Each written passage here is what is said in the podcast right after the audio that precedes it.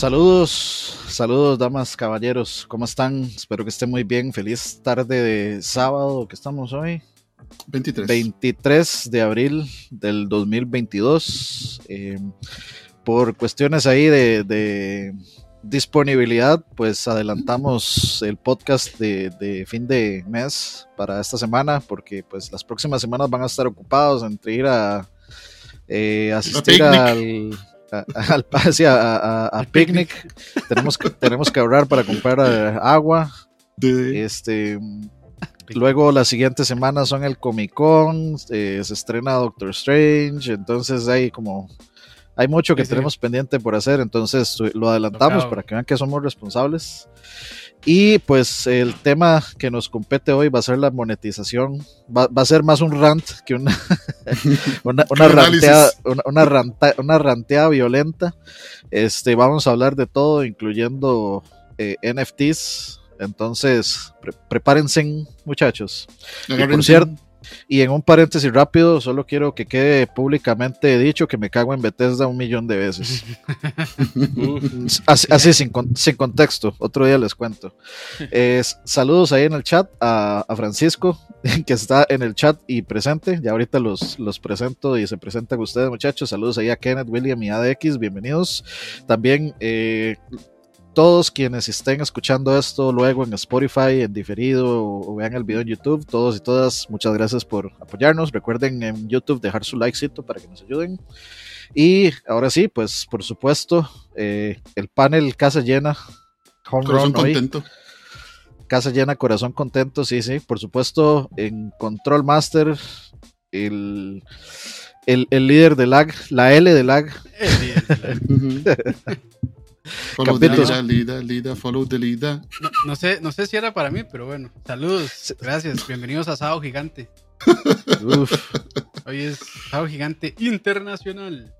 Campos, Campos es la L, eh, Fran es la G y Leo es la A porque le gusta ir en medio. Uf. Uf. Y, a, sí, y, hablando no, de. La carne habla, de ese sándwich, papá. Y a, sí, y hablando de la carne de ese sándwich, Leito. Bueno, bueno, y qué, qué, qué, bonito, y qué bonito estar aquí con todos ustedes en de, tardecita lluviosa y lluviosa en todo el país. Eh. Lástima que traigamos un tema tan, tan pesado, tan fuerte, pero hay, hay, que hablarlo, hay que hablarlo, muchachos, hay que discutir de esto, porque no podemos sí. quedarnos callados. Eh, eh, en Pava lo que, lo que llueve es bala fría. Uf. y por supuesto, la, la G de lag, eh, Francito, ¿cómo andamos? Buenas tardes. Otro de esos programas de lag con un excelente tema.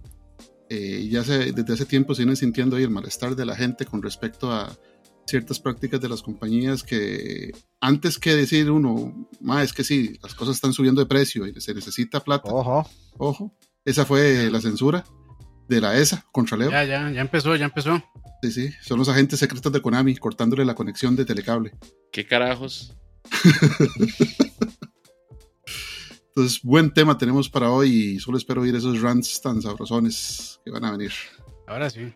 Ok, Miren. este, saludemos. Uf. Uf.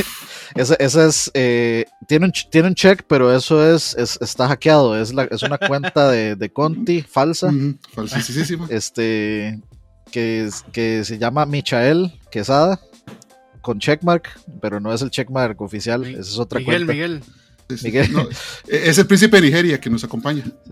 Miguel Cuesada. Este, saludos ahí a, a Michael. Eh, de hecho, saludos ahí también a, a ADX, Marianela, Alan, Cristian. Este, gracias por acompañarnos. Por cierto, este, esta es pregunta para, para Campitos. Dice: Sé que no es el tema, pero saben algún lado para ir a comer sándwich cubano. Un buen sándwich cubano. Este. Bueno, hay un lugar en San José que me gusta mucho es que, no sé, me invitan a este tipo, bueno, me hacen hablar de este tipo de cosas y bueno. Así, cubano, cubano, 100% como los de Miami. Uh -huh. este, bueno, irás que en Santería está bueno, en Santería está rico. Pero hay una variación en San Santería José en Centro. Cartago.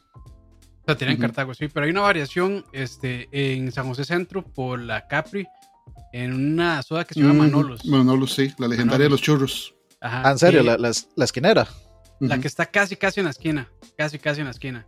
Ahí donde venden churros, Ujú. pizzas, también así por slide. Ahí tienen un sándwich cubano que no es el típico cubano con el, la pierna de cerdo y con en mojo y todo eso, sino que es una versión que ellos hicieron con palmito, jamón y no me acuerdo qué más, y la mayonesa que ellos hacen, que es casera, es muy bueno. Pero O sea, sí, es- es- es el- sí, sí, no es, digamos, el cubano como tal.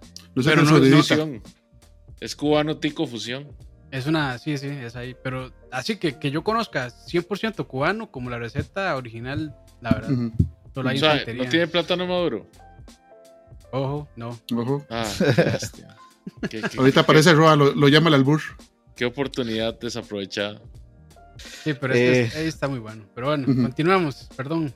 Sigamos adelante, vamos todos para Manolos, dice ahí Marianela. Uf. Uf, reunión de lag en Manolos. Cuando a, quieran. A, pe- a pedir Ya, cubanos. Ya casi, porque ahorita llega el 100, entonces hay que hacer algo especial que, que seguro va a ser nada más ahí hablando paja y ya. Vamos a ver si alquilamos Pedregal, pero todavía no, no me han respondido esa- Yo, yo, yo pedí el centro de conversiones ahí, de, de conversiones. Ok. de- de conversiones, sí. o sea, el templo eh, evangélico de... Clínica Pero de bueno. almas. Anyway. Sí, sí. Eh, bueno, este, creo que si vamos a empezar a hablar de monetización, tendremos que entrar a una parte histórica Sí. de dónde, dónde fueron los primeros esquemas de monetización, cuándo este, realmente empezamos a notar estos esquemas y, y en qué momento se fue a la mierda todo. Lo vamos a poner así en, en español puro y duro y directo. ¿En qué momento se, se nos fue a la mierda absolutamente todo? Ya sabemos que pues prácticamente todas las industrias llegan, tiran su, digamos, su pequeño, su pequeña bombita ahí, su pequeña prueba inicial y luego uno les da la mano y luego le agarran hasta lo que ustedes quieran. Así que sí, as- así es, así es la industria, así es el comercio, siempre se hacen pruebas iniciales y ya cuando ven que funciona, pues empezamos a buscar formas de sacar más plata y a explotar el, a los, a los usuarios, a los jugadores, o etcétera. Así que, este, Francito, Digamos. eh, comencemos por Francito para, para empezar a ver, digamos, toda la parte histórica. Histórica. ¿Qué dicho que está Fran? Ah, bueno, para, para distinguir, este, ahí está la situación en donde usted compra un juego y hay un add-on independiente que por sí mismo sirve, que por sí mismo es un juego por aparte y que usted puede pegar ambos. O sea, esa no, no lo veo yo como una expansión. El primer ejemplo claro que podemos ver de esto es, este, por ejemplo, los, los paquetes de, de expansión que habían en juegos de PC muy viejos, hablamos de, de cuestión de los 80 y 90 en los que el paquete de expansión era un juego por aparte, pero si usted tenía, por ejemplo, X juego, se empataban los dos. En, en consolas el ejemplo más único y claro es el cassette de, de Sonic Knuckles, que es un Ajá. cassette único, en, para, ¿verdad? En, en el aspecto de que es un cassette que tiene una entrada de cassettes. Entonces, por sí mismo, el Sonic Knuckles es un juego, pero si usted le pone encima Sonic 2, desbloquea contenido en el Sonic 2, del Sonic 2 en el juego, o sea, pero un juego por sí mismo Sonic Knuckles es un juego, o sea, usted puede comprarlo y disfrutarlo sin necesidad de tener el juego anterior. Yo diría que los planes de monetización extra comenzaron cuando hubo los, los, expansión, los paquetes de expansión dependientes de los juegos, que eso es muy, muy viejo en la industria de PC. Que por ejemplo, había un juego como Falcon, que es un simulador de, de combate aéreo, y ellos vendían después el disquete de extra expansión para Falcon, que dependía completamente que usted tuviera Falcon para jugar el paquete de expansión. Sin embargo, en ese tiempo no se interpretaba como, como un robo a mano armada, como estamos viendo ahora, ¿verdad? En algunas cosas, sino que simplemente es extendamos la experiencia del juego. Entonces, y, se, y claramente en, los, en el paquete y claramente en los anuncios decía, usted tiene que tener X cosa para disfrutar esta cosa nueva. O sea, na- nadie lo iba a comprar de cabeza y decir, ma, ¿y ahora qué hago con esto? Sino, sino que lo decía así, propiamente dicho. Igual como dice ADX, los Sims y sus 15.000 expansiones, que a pesar de ser EA, pues no se sentían tampoco como ese robo a mano armada, sino que simplemente a usted le gustó de Sims, expanda, expanda la experiencia, no está obligado a hacerlo, Eh, el juego original de Sim sigue sirviendo sin las expansiones, no hay ninguna dependencia, pero si le gusta más, si le gusta extender la experiencia, compre esto. Entonces, digamos que por ahí no iba todavía el asunto. Cuando, cuando el, problema, el problema se vuelve grande, siento yo, y se hizo más popular cuando ya la Internet interviene en, la ecuación. Por ejemplo, es legendario el meme de, de las monturas de Warcraft, de las monturas ultra carísimas de Warcraft, que la gente pagaba un montón de dólares para tener una montura única en Warcraft que, y era contenido que realmente, aparte de, de un poquito de ayuda y algo muy estético, no, no, hacía la gran cosa en el juego. Pero ya la gente empezó a sentir que eso, eso era excesivo lo que cobraban para el valor que estaban recibiendo. los inicios del FOMO. Exacto, o sea, sin embargo, o sea, como, como eso todavía era, iba mucho a los fans que igual iban a comprarlo, tal vez no fue tan, tan drástico. Ya cuando comenzamos a ver contenido en DLC que hacía que usted tuviera cosas en el juego original que no iba a tener y que debía haber tenido, como los finales extra de Mass Effect, o los finales completos de Mass Effect, ahí es donde ya la gente empieza a pegar, a pegar gritos con toda la razón. Uf, EA representing ahí. Sí, yo quiero proponer también otro. Hay un ejemplo, y de hecho es. Eh, hay, hay ejemplos de, de tal vez de formas buenas de distribuir eh, juegos y distribuir software. Este, el ejemplo de esto que yo tengo muy claro es este It Software eh, con su shareware, modelo, con su modelo de shareware, que era lo que hacía, te daban, eh, por ejemplo, esto empezó con Wolfenstein 3D en el 92, que fue el primer juego que ellos desarrollaron ya como It Software, este, y realmente explotó.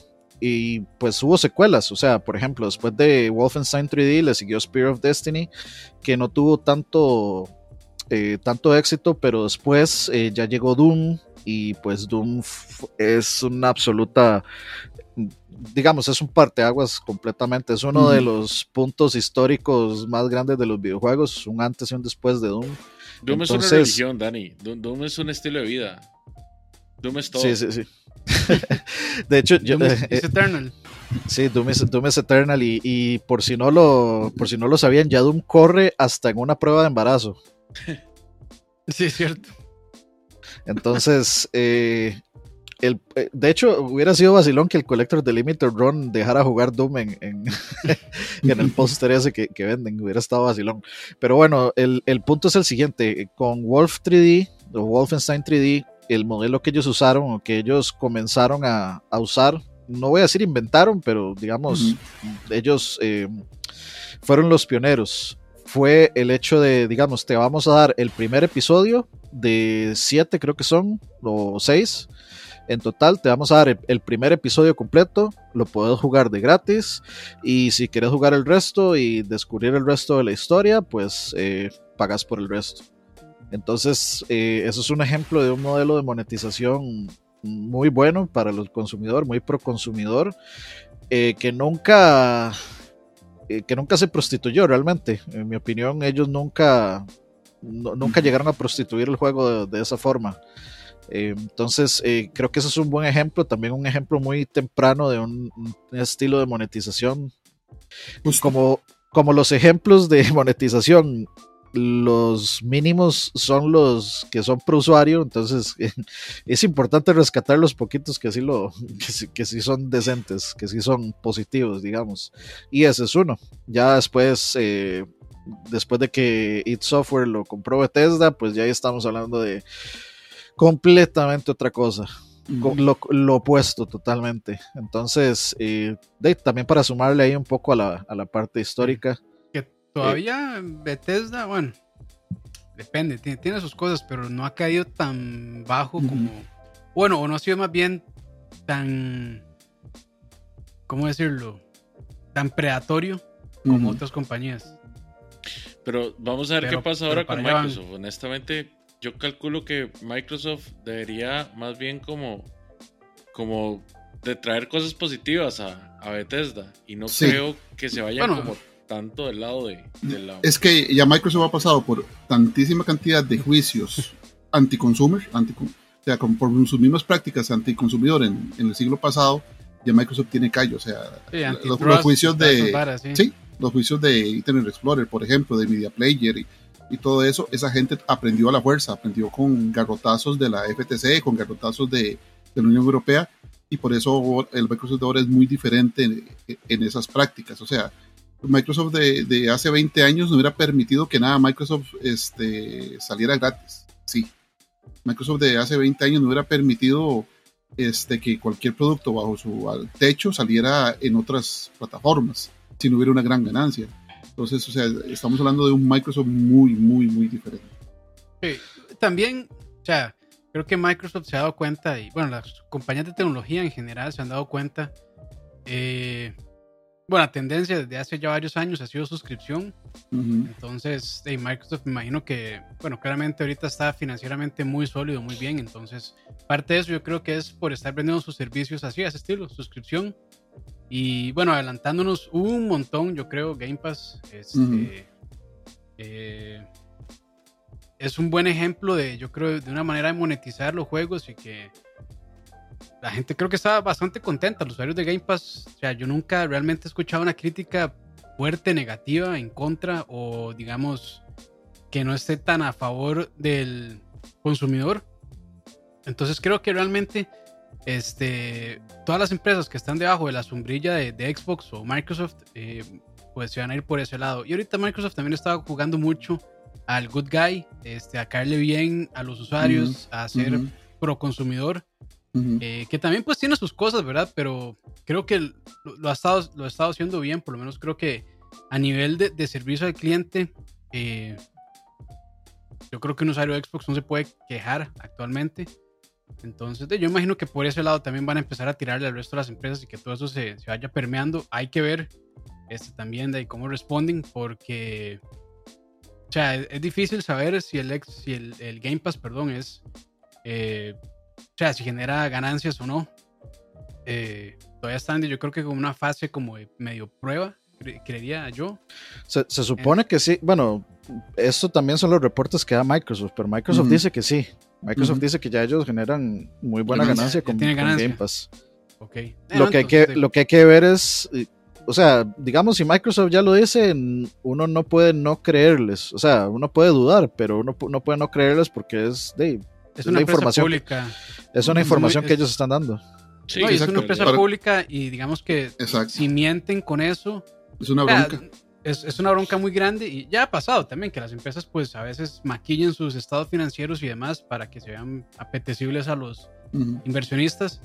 Pero yo creo que una empresa como Microsoft con la, o sea, con la potencia que tiene realmente no, no, no es necesario que se aumentan en ese tipo de broncas, creo yo. Entonces, yo creo que tal vez se puede confiar en los números que ellos dan, pero eh, hay, que, hay que ver. Ahí, pero bueno, por, ahí lo que hay que, que ver son las ganancias de los, de los desarrolladores con Game Pass. Eso es, lo que no, eso es lo que no se sabe, lo que no, no tenemos idea.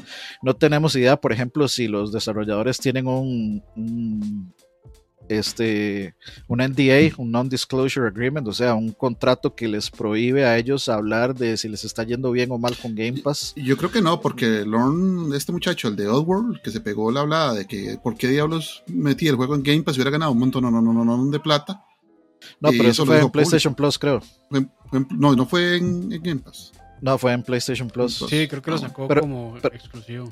Sí, pero eso, eso, es todo un tema, porque la verdad uh -huh. ahí sí, digamos como que el argumento del MAE es muy flojo. Uh -huh. Es como, se, o sea, descargamos, descar se descargaron 4 millones de, bueno, perdón, hubieron 4 millones de descargas del juego en PlayStation Plus.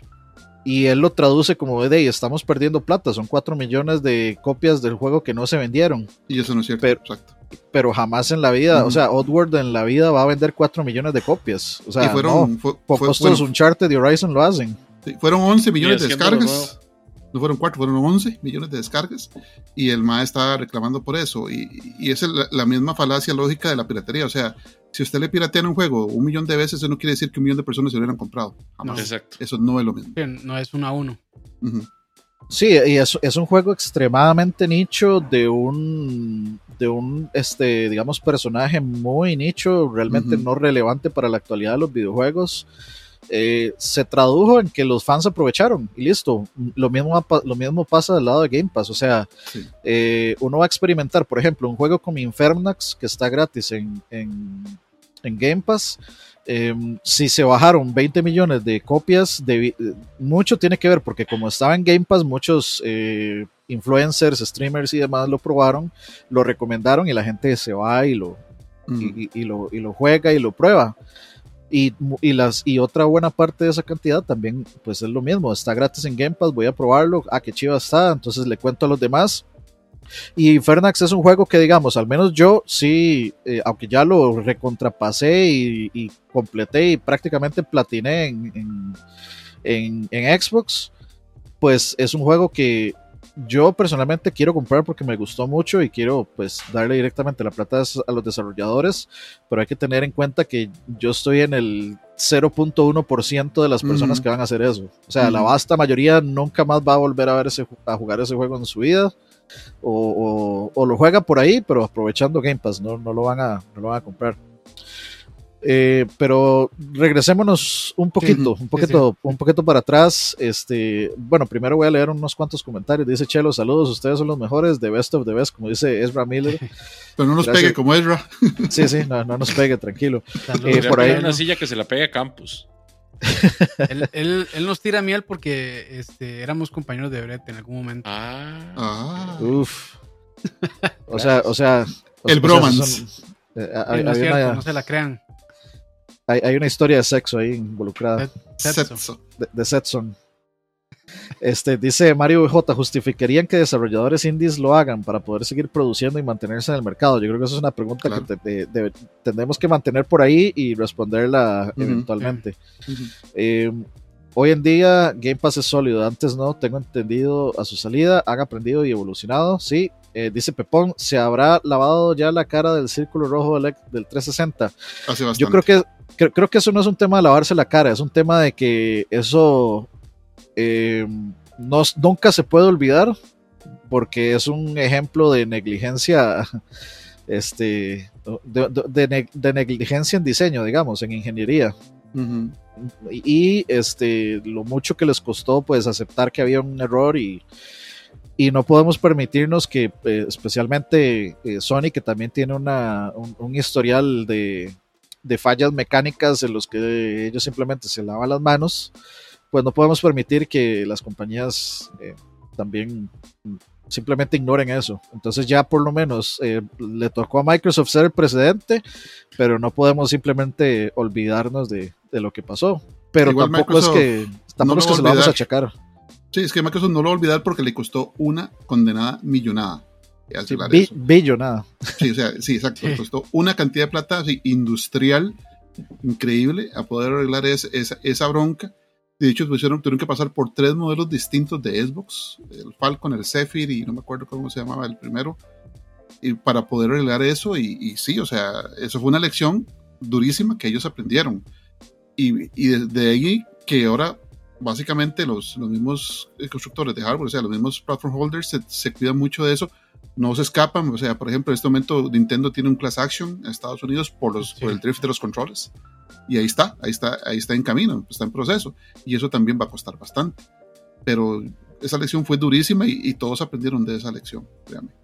Y, y digamos, es, un tema de que no podemos caer en la paranoia, pero tampoco podemos ser complacientes al respecto. O sea, el tema del, del drift. eh, a Nintendo le cayó ese, ese tema del drift porque la afectación es considerable. Pero el drift no solo afecta a los Joy-Cons, afecta a todos los controles, afecta Sí. al- a, eh, los. DualShocks, afecta a los de Xbox, todos tienen el potencial de ser, de tener drift, inclusive las, la- el Nintendo Lite, que no hay forma de, o sea, que si no, no se separan los Joy-Cons, o sea, si a usted se le jodió, el, el- le dieron drift, tiene que mandar toda la consola a reparar, entonces es un tema serio que no se puede no se puede digamos obviar y por lo menos Nintendo sí llegó y, y fue y dijo, ok, mándenos la consola y nosotros se la reparamos. Que por ahí podemos ver que es todo un tema, porque para nosotros en Latinoamérica mandar una consola a Estados Mm. Unidos es No, eh, no es lograble, no es No. lograble, no es lograble para el usuario promedio. Digamos, este, nosotros que constantemente estamos invirtiendo en cosas, este, o comprando cosas, uno y, y- y trayendo cosas, de uno dice, sí, lo mando y ya, pero aun- aunque tengo los medios, a mí se me hace tremendamente, me da demasiada pereza, digamos. O sea, No, no, eso es- va a hacer que voy a pasar por lo menos un mes sin consola, mientras Es va y una viene. inversión de tiempo muy grande la que uno tiene que hacer. Sí, Mm. y de dinero, porque Dinero. enviar un aparato, o sea, pagar Es una- impuestos y todo, sí, es, trámites y todo eso es terrible. la tramitología es engorrosísima, entonces, bueno, eso, eso es todo un tema. Pero bueno, este, vamos a ver qué más, a seguir bajando porque tengo que seguir leyendo comentarios. Este, va, un juego como Fall Guys en Play, ahorita hablamos de eso. Xbox se sostiene con Microsoft. Si Sony y Nintendo hacen un Game Pass que quebran en un corto plazo, no sé. No, no, no, no. Ahorita está difícil y, cuando toquemos el Sí. tema de Game Pass le- lo discutimos un poquito. Digamos que, Eh, que sí, Sony ya está en camino de eso. O sea, la nueva versión del PlayStation Plus es básicamente entrándole un poquito a eso. Y Nintendo siempre ha tenido la opción de hacerlo simplemente que no le da la gana. O sea, el Virtual Console de modelo Netflix, Nintendo lo tiene ahí para hacerlo. Simplemente que el pensamiento de ellos está como unos 20 años antes. Y entonces no, ahí apenas ya vamos ahí acercándose a, a ver cómo alquilan cosas por internet, diría Roa. Y yo no los veo ni cerca de, estar de un punto de quiebra, ¿verdad? No, no, Nintendo está demasiado bien financieramente. De hecho, hace poquito, así como, como, si, fuera, como si fuera yo alquilando un cuarto, pues me mandaron a, a comprar un terreno gigantesco para hacer un edificio de no sé cuántos, como dos mil millones de dólares para hacer desarrollo a futuro. O sea, ni siquiera desarrollo ya, sino a futuro. Esa gente ya está planeando mucho y tiene el dinero para hacerlo y les vale. Entonces, esa gente financieramente está muy bien como para eso. Ya casi regreso, sigan ustedes. Ok, Volvemos eh, después de esos comerciales. Dice Kenneth Córdoba, yo tengo un control de Play 4 reparando precisamente por drift. Sí, de, de hecho yo tengo un control que, que, que- que tiene un poco de drift y a veces es polvo también. yo lo, lo soplaba y se arreglaba como cartucho de... Eran las buronas de los chitos de Dani. Sí, sí. No, yo no como chetos, guaca. Yo soy, Yo yo tengo- soy Vegetariano. fanboy toasty. Quesitos, No, no, yo- quesitos. Quesitos. Eh, exactamente. los chiwis. Yo, sí- yo sie- tengo- siem- siempre he el- dicho que los snacks de Costa Rica son superiores a todos los snacks que yo he probado afuera. del mundo mundial. Este, Toasty for el- life. el control de, de- del Switch mío también, del Switch no regular, eh, tenía drift y en lugar de molestarme por eso, lo que hice fue comprarme un control de Hori. Mm. El, solamente el control de este lado, el de Mario, lo encontré barato y me lo compré y me, me ahorré el problema porque ahí tengo engavetado el, el Joy-Con izquierdo original porque yo sé que arreglar eso es una pared. Ok, dice AX es porque los análogos no los hacen ellos, sino una empresa que distribuye, sí, y que tiene un problema de diseño particular también. Este, dice Anthony, el drift es algo normal. Lo que no es normal es que en un mes ya lo tenga. También, eso es Mm. cierto. ¿sí? Eh, saludos a Gaby Salas también, de nuestra invitada en el podcast pasado, que estuvo chivísima. Eh, les recomendamos ir a escucharlo si no lo han escuchado y que nos, eh, nos va a acompañar en el podcast de música, probablemente para mitad del próximo mes de mayo. Entonces, eh, saludos Gaby, gracias por acompañarnos como siempre. Eh, dice Mario VJ, por cierto, en Costa Rica el único centro responsable para Nintendo y PlayStation son GSG Electrónica, ahí se lo reparan gratis los drift, Ok, los es bueno problemas de, saberlo. de- de drift. Gracias por el dato, sí, es bueno, Voy a ir a buscarlos que es- entonces. que, que- que esté por acá y saber eso. Dice Marianela, una cochinada de wow. Voy a leerlo así. Eh, ok, regresemos a, la- a las monetizaciones. Em, ahorita está muy en boga el tema de también que tiene que ver con, eh, con la publicidad, con la publicidad de los videojuegos. Eh, este es un tema que viene y va. Como que desaparece, vie- vienen unos años, vea, Campos viene todo mojado, yo no sé ahí. Perdón, es que tengo una albahaca ahí, ya empezó a llover, entonces guarde, no se me puede Unas vacas. Mae, esa finca suya es impresionante. Las andaba riando, sí. Por, por si querían, este, para, los fans, Campos mojado, ahí está. No, es, que, es que estoy creando unas reses eh, que llevan una alimentación especial. Son wagyu, pero les doy wagyu de, de alimentación, entonces de La idea es que wagyu. salga de una vez el, el queso, pero como, bolitas de tocineta. O- ok, este, hablaba de la publicidad en los juegos. Este, vamos a ver, Fran, ¿te acordás de algún? Sí, Vamos a ver, pre PlayStation 1, o sea, de PlayStation 1 para atrás. el, el caso más claro de publicidad en los videojuegos que curiosamente nadie reclamó y, y ahora que el tema está un poquito más actual por, por la salida de la colección es el Tortuga Ninja de Nintendo. El, el arcade game de Nintendo tenía anuncios de Pizza Hut y nadie hizo absolutamente ningún escándalo. De hecho, se- ese anuncio se manejó bien porque dentro del cassette, dentro de la caja del cassette, venía un cupón para 5 dólares de descuento en una pizza de Pizza Hut. Y dentro del juego cierto. venía anuncios de Pizza Hut.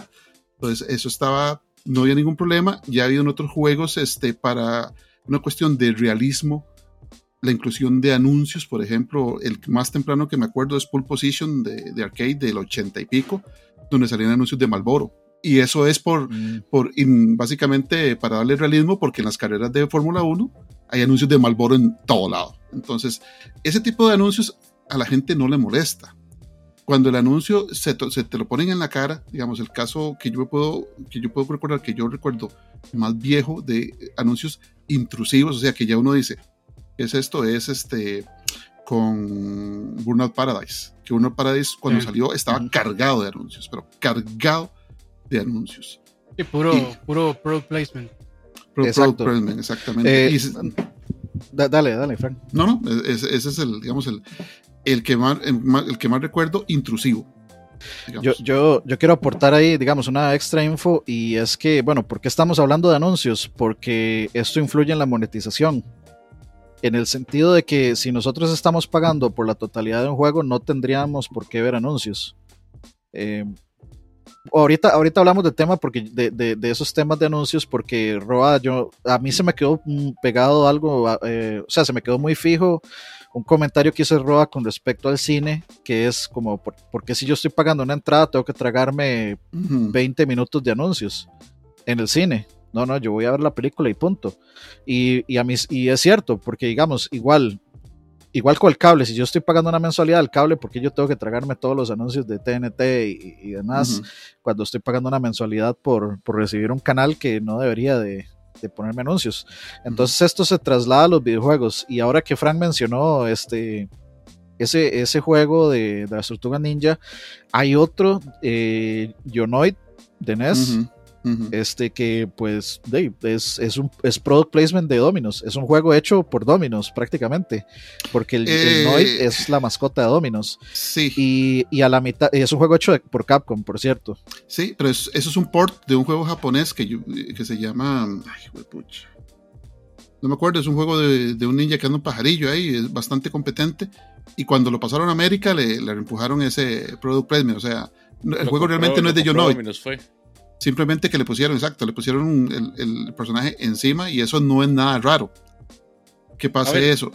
En, en esos casos yo entiendo porque es un juego directamente hecho por la, por, por la compañía y la compañía tiene mu- muchas, muchas patas ahí. Eh, algunos lo regalan, otros dan, ¿verdad? En, en ciertas promociones. Yo no tengo tanto problema con esos. Pero digamos, el, el que a mí me saque un juego de la experiencia del juego, ¿verdad? De la fluidez del juego en sí, para meterme un anuncio o que, que ese anuncio me altere la experiencia del juego, ese sí sería un problema para mí. Pero en esos casos anteriores yo no le veo tanto problema. Porque inclusive, como le decía yo a Dani un día de estos, uno de los juegos más populares del PlayStation 1 fue Pepsi Man. Sí. Y no hay, no hay una propaganda más escandalosa que esa en un juego, digamos. Es que Pepsi Man tiene, tiene, era muy diferente por dos razones muy específicas. Por ejemplo, Pepsi Man es un personaje meramente japonés. Los anuncios de Pepsi Man solo se pasaban en Japón.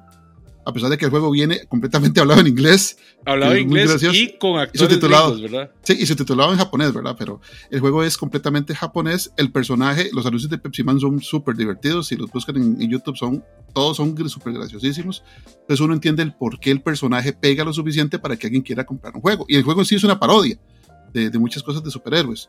Eh, como dice Dani, hay juegos, por ejemplo, que los regalan. Eh, hay uno muy legendario en PC de viejo que es el Chex Quest, que venía regalado en, lo- en los cereales de Chex y era un juego, un first person shooter Eh, pero donde ya, está, ya, donde ya Leo dice, es que a mí ya me mata el flujo de, de, juego, es juegos como, por ejemplo, los juegos de Burger King de Xbox 360, los juegos del, del Rey de Burger King. Esos juegos eran puro product placement y la gente los, los pagaba. ¿sí? Los pagaba. Mm, digamos, hay juegos de McDonald's en Nintendo, en Famicom, juegos de McDonald's en Genesis. El, eh, lo, digamos, el de Famicom, el de East es un juego mediocre. Como pero, todo lo de East. No, no realmente, pero más o menos este, manejable. El juego de Sega Genesis de McDonald's, que es, es Las aventuras en McDonaldlandia, creo que se llama, es de Treasure y es un señor juegazo, técnicamente hablando. Es uno de esos juegos de Treasure así que impresionante para el Genesis. Y si uno quita la parte de McDonaldlandia, o sea, es un, sigue siendo un juegazo. Entonces, como te digo, si la razón del juego es ser propaganda y es un juego mediocre, es un juego que simplemente lo que te hace es cómpreme, compre esto, compre el otro, ahí yo siento, ¿verdad? Lo, lo que menciona Leo, que simplemente es un anuncio que yo estoy pagando.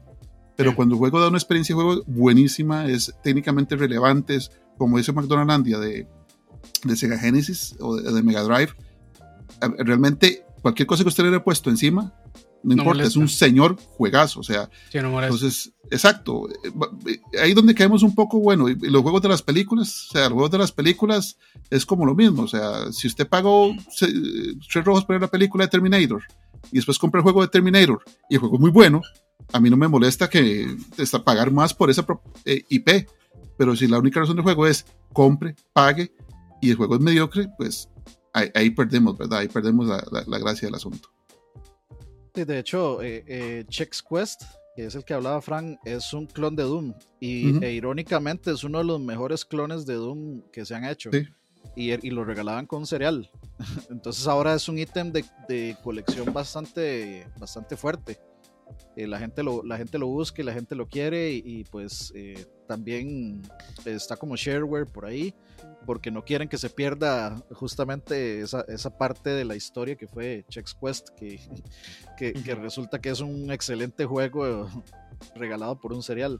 Hay, hay otro tema y es eh, también pues el asunto de cómo vemos nosotros la publicidad, como que no eh, solo nos damos cuenta si nos dicen, porque por ejemplo hablamos de con Burnout Paradise, yo decía, pero ¿cuál es el problema de que haya anuncios de, de anuncios en los billboards. O sea, eso no está interrumpiendo.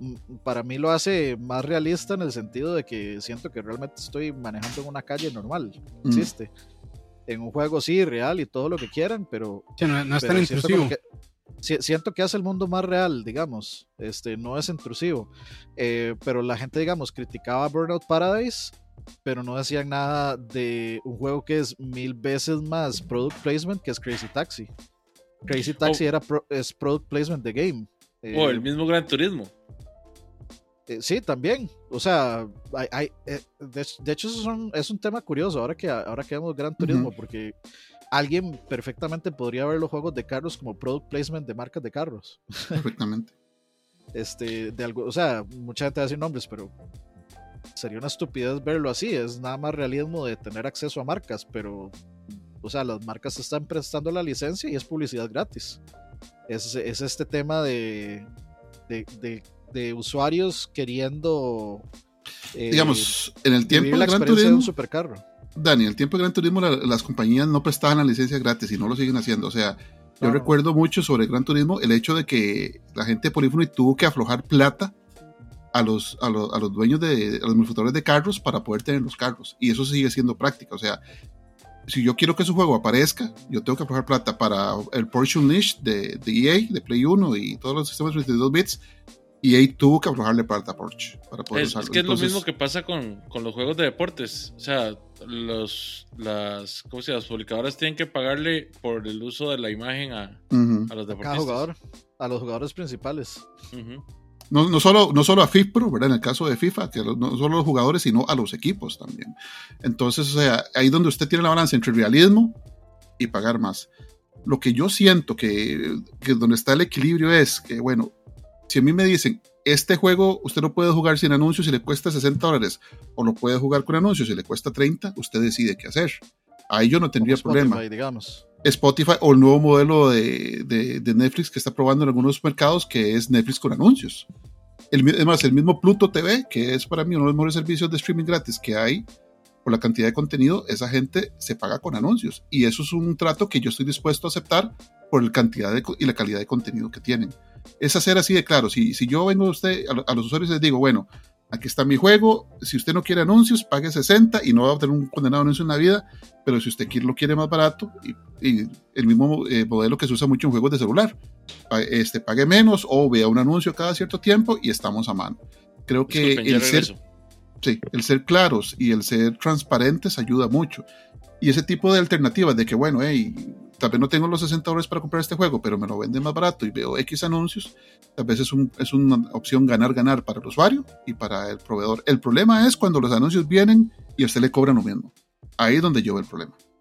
De, voy a leer un par de comentarios eh, muy rápido que me parecen bastante este, importantes. Dice José, dice José Wolf, leí un dicho que dice, si en un juego de autos no puedes dañar el coche, no es un juego de carreras, sino un product placement. Me parece, me parece muy interesante esa, esa frase y, yo creo que sí da bastante para pensar. Porque, a lo mejor. Porque es muy, puede ser. probable. Es muy probable. No sé si ustedes sabían lo de Apple, digamos, Apple no tiene ningún problema que se usen iPhones en las películas pero la única regla es que las personas, digamos, los enemigos o las personas malas, o bueno, que, no lo, usen. Los rivales. no, lo no, lo pueden usar. Entonces, por ejemplo, si usted ve a una persona en una película usando un iPhone, es porque es el bueno de la historia. Punto. Entonces, es como la única este, regla que les ponen. Yo creo que no tienen que pagar en regalías ni nada por usarlo. Bueno, al final, al, final más bien termina ganando también iPhone, ¿verdad? Sí, este, pero, este, eso hablando de eso, me pareció muy curioso pues, una serie que estoy viendo que se llama Manifest. En un capítulo están en Cuba, que todos sabemos que Cuba tiene un embargo comercial de Estados Unidos y ninguna compañía americana puede hacer negocios. Y sale un chamaco con un iPhone de último modelo. Que, y yo creo que, que es esta vara, ¿cómo va a tener un chamaquillo un iPhone de último modelo en Cuba? Y lo único que hicieron para darle medio seriedad al asunto es que tenía el vidrio quebrado. Pero funcionaba perfecto y en un último modelo, el 12, yo, ¿qué es este product placement tan, tan hecho leña, ¿verdad? Tan extraño, sí. Sí, sí, tan extraño, pero, pero es cierto lo que decía José Wolf. Y por ejemplo, uno siempre se extrañaba, bueno, al menos en el Gran Turismo que yo jugaba, que uno podía reventar el carro contra la pared y al carro no le pasaba nada. Y era rarísimo eso, pero ¿cómo son estos carros? Es un súper realista, pero no, no se despedaza el carro. Pero es cierto eso, o sea, eh, todos los, todos los proveedores de imagen, todos los manufacturadores, los dueños de las compañías de carros, los dueños de los equipos, tienen sus propias reglas para el uso de sus IPs. Y aunque cobren por eso... Es, imagen, claro. Es imagen, exactamente. O sea... Eh, eh, puede pasar, pero sí, sí, lo veo muy probable eso, la verdad. sigo leyendo comentarios y también, ¿por qué estamos hablando de esto? Porque todo esto influye en lo que nos cobran. O sea, todo esto es eh, razones por las cuales nos van a terminar clavando eh, algún tipo de extra cobro por algún lado. Entonces, eh, y, a lo que está hablando Frank, quiero leer este otro comentario de José Wolf. Los comerciales de Spotify son del mismo Spotify fastidiándote adrede para que te suscribas. Y por eso es que yo veo, digamos, para mí ese modelo particular, para mí ese modelo es tremendamente eficiente y absolutamente nefasto para el usuario. ¿Por qué? Porque aunque tal vez, digamos, Pluto TV sean buena gente y, no hagan de esa forma, YouTube, este, YouTube es un absoluto infierno, los, este, los anuncios de YouTube. Y, o sea, yo tengo muy claro la evolución de ese, de ese proceso de anuncios donde uno dice, eh, un anuncio y ya a, su actual forma de, meter anuncios y es, o sea, la evolución de esto ha sido muy clara y siempre son anuncios que a uno no le importan. Pero ahorita, digamos, eh, también noté el de Spotify. Eso fue de los primeros donde yo dije, no, ya, ya, ya no puedo. Hasta aquí. Ya no, puedo, voy a pagar Spotify Premium y, y, quiero olvidar que alguna vez escuché estos anuncios. y, y ahora el que me parece el, eh, digamos, el, el criminal número uno con esto de los anuncios es Facebook. Dios santísimo. Los anuncios de Facebook son la cosa más. En los videos. atroz, sí, pero atroz. mala implementación, pésima implementación. pero le tiran a uno anuncios como de un minuto y medio y no le tiran uno, le tiran dos o hasta tres Es seguidos. como y si fuera como- televisión de aire. Y, Y no- sabe y no- que lo, y sabe que lo y- peor, mae, que es como Freezer. Ni siquiera es su última forma eso. Sí, Es es, lo es- peor, es- mae. es- ese es- es- ese es Goku, todas las veces sigue sacando una, una fase nueva. Un Sí, un, color un diferente. tinte de pelo nuevo. Sí, sí, sí, esa es, ma, esa es el- la analogía perfecta, sí, Freezer. Este, pero sí, ma, digamos, yo pongo un video de YouTube y tal vez estoy muy metido en la vara y pa, tiran un fucking video de un minuto y resto que no se puede adelantar. eh, y no, no, no, es, es una cosa pero monstruosa. Twitch tira hasta cinco anuncios en medio stream, pero ahí es diferente porque es un stream y ahí le estás ayudando al, A la persona que al- está streameando. Al streamer y el streamer también tiene control de dónde pone esos anuncios, cuánto quiere que dura. Por ejemplo, gente como yo con sus canales de Twitch. Es más, les puedo tirar un anuncio ya aquí en YouTube si quieren. Uf, Eh, uf, que, que, anuncie santería. Que No, patrocine sí se, santería. sí se puede, sí se puede. Aquí uno le da insert ad y el mae le tira. O sea, a las personas que no tienen bloqueado o que no tienen YouTube Premium, sí les tira el anuncio, yo creo. Ujú. No lo voy a hacer Ah. porque no soy tan mala persona, pero podría. ah, we- ya, ya vi que cuando estoy haciendo streamings de, de Elden Ring de 5 horas, mae, cada 15 minutos tome anuncio, tome, Tome, anuncio, tome, anuncio. pague, pague. Paganini. Voy, voy a hacer un modelo de un modelo de extorsión donde sea, si no hay una donación antes de los 5 minutos va anuncio. Buen toque ese. Pero Nos sí, deja digamos, pasar. Yo, yo en Twitch no me he metido a revisar las opciones de anuncios y eso, yo no las toco, están como están y por lo general es como eh, al principio, o sea, uno, digamos, te encontrás el canal, le das play para ver el, el- el canal y de entrada te tira el anuncio. Tira anuncios, sí. Entonces, eso realmente yo me he puesto a pensarlo y, y de mucha gente se termina yendo porque para qué tragarse un anuncio. Yo lo que quiero ir a ver si va a valer la pena ver el canal o no y, y te tira un anuncio de entrada y el anuncio dura un minuto, no, hombre, es- o sea, Sí, es- mejor no. Es medio contraproducente. Al final, ese tipo de Sí, cosas.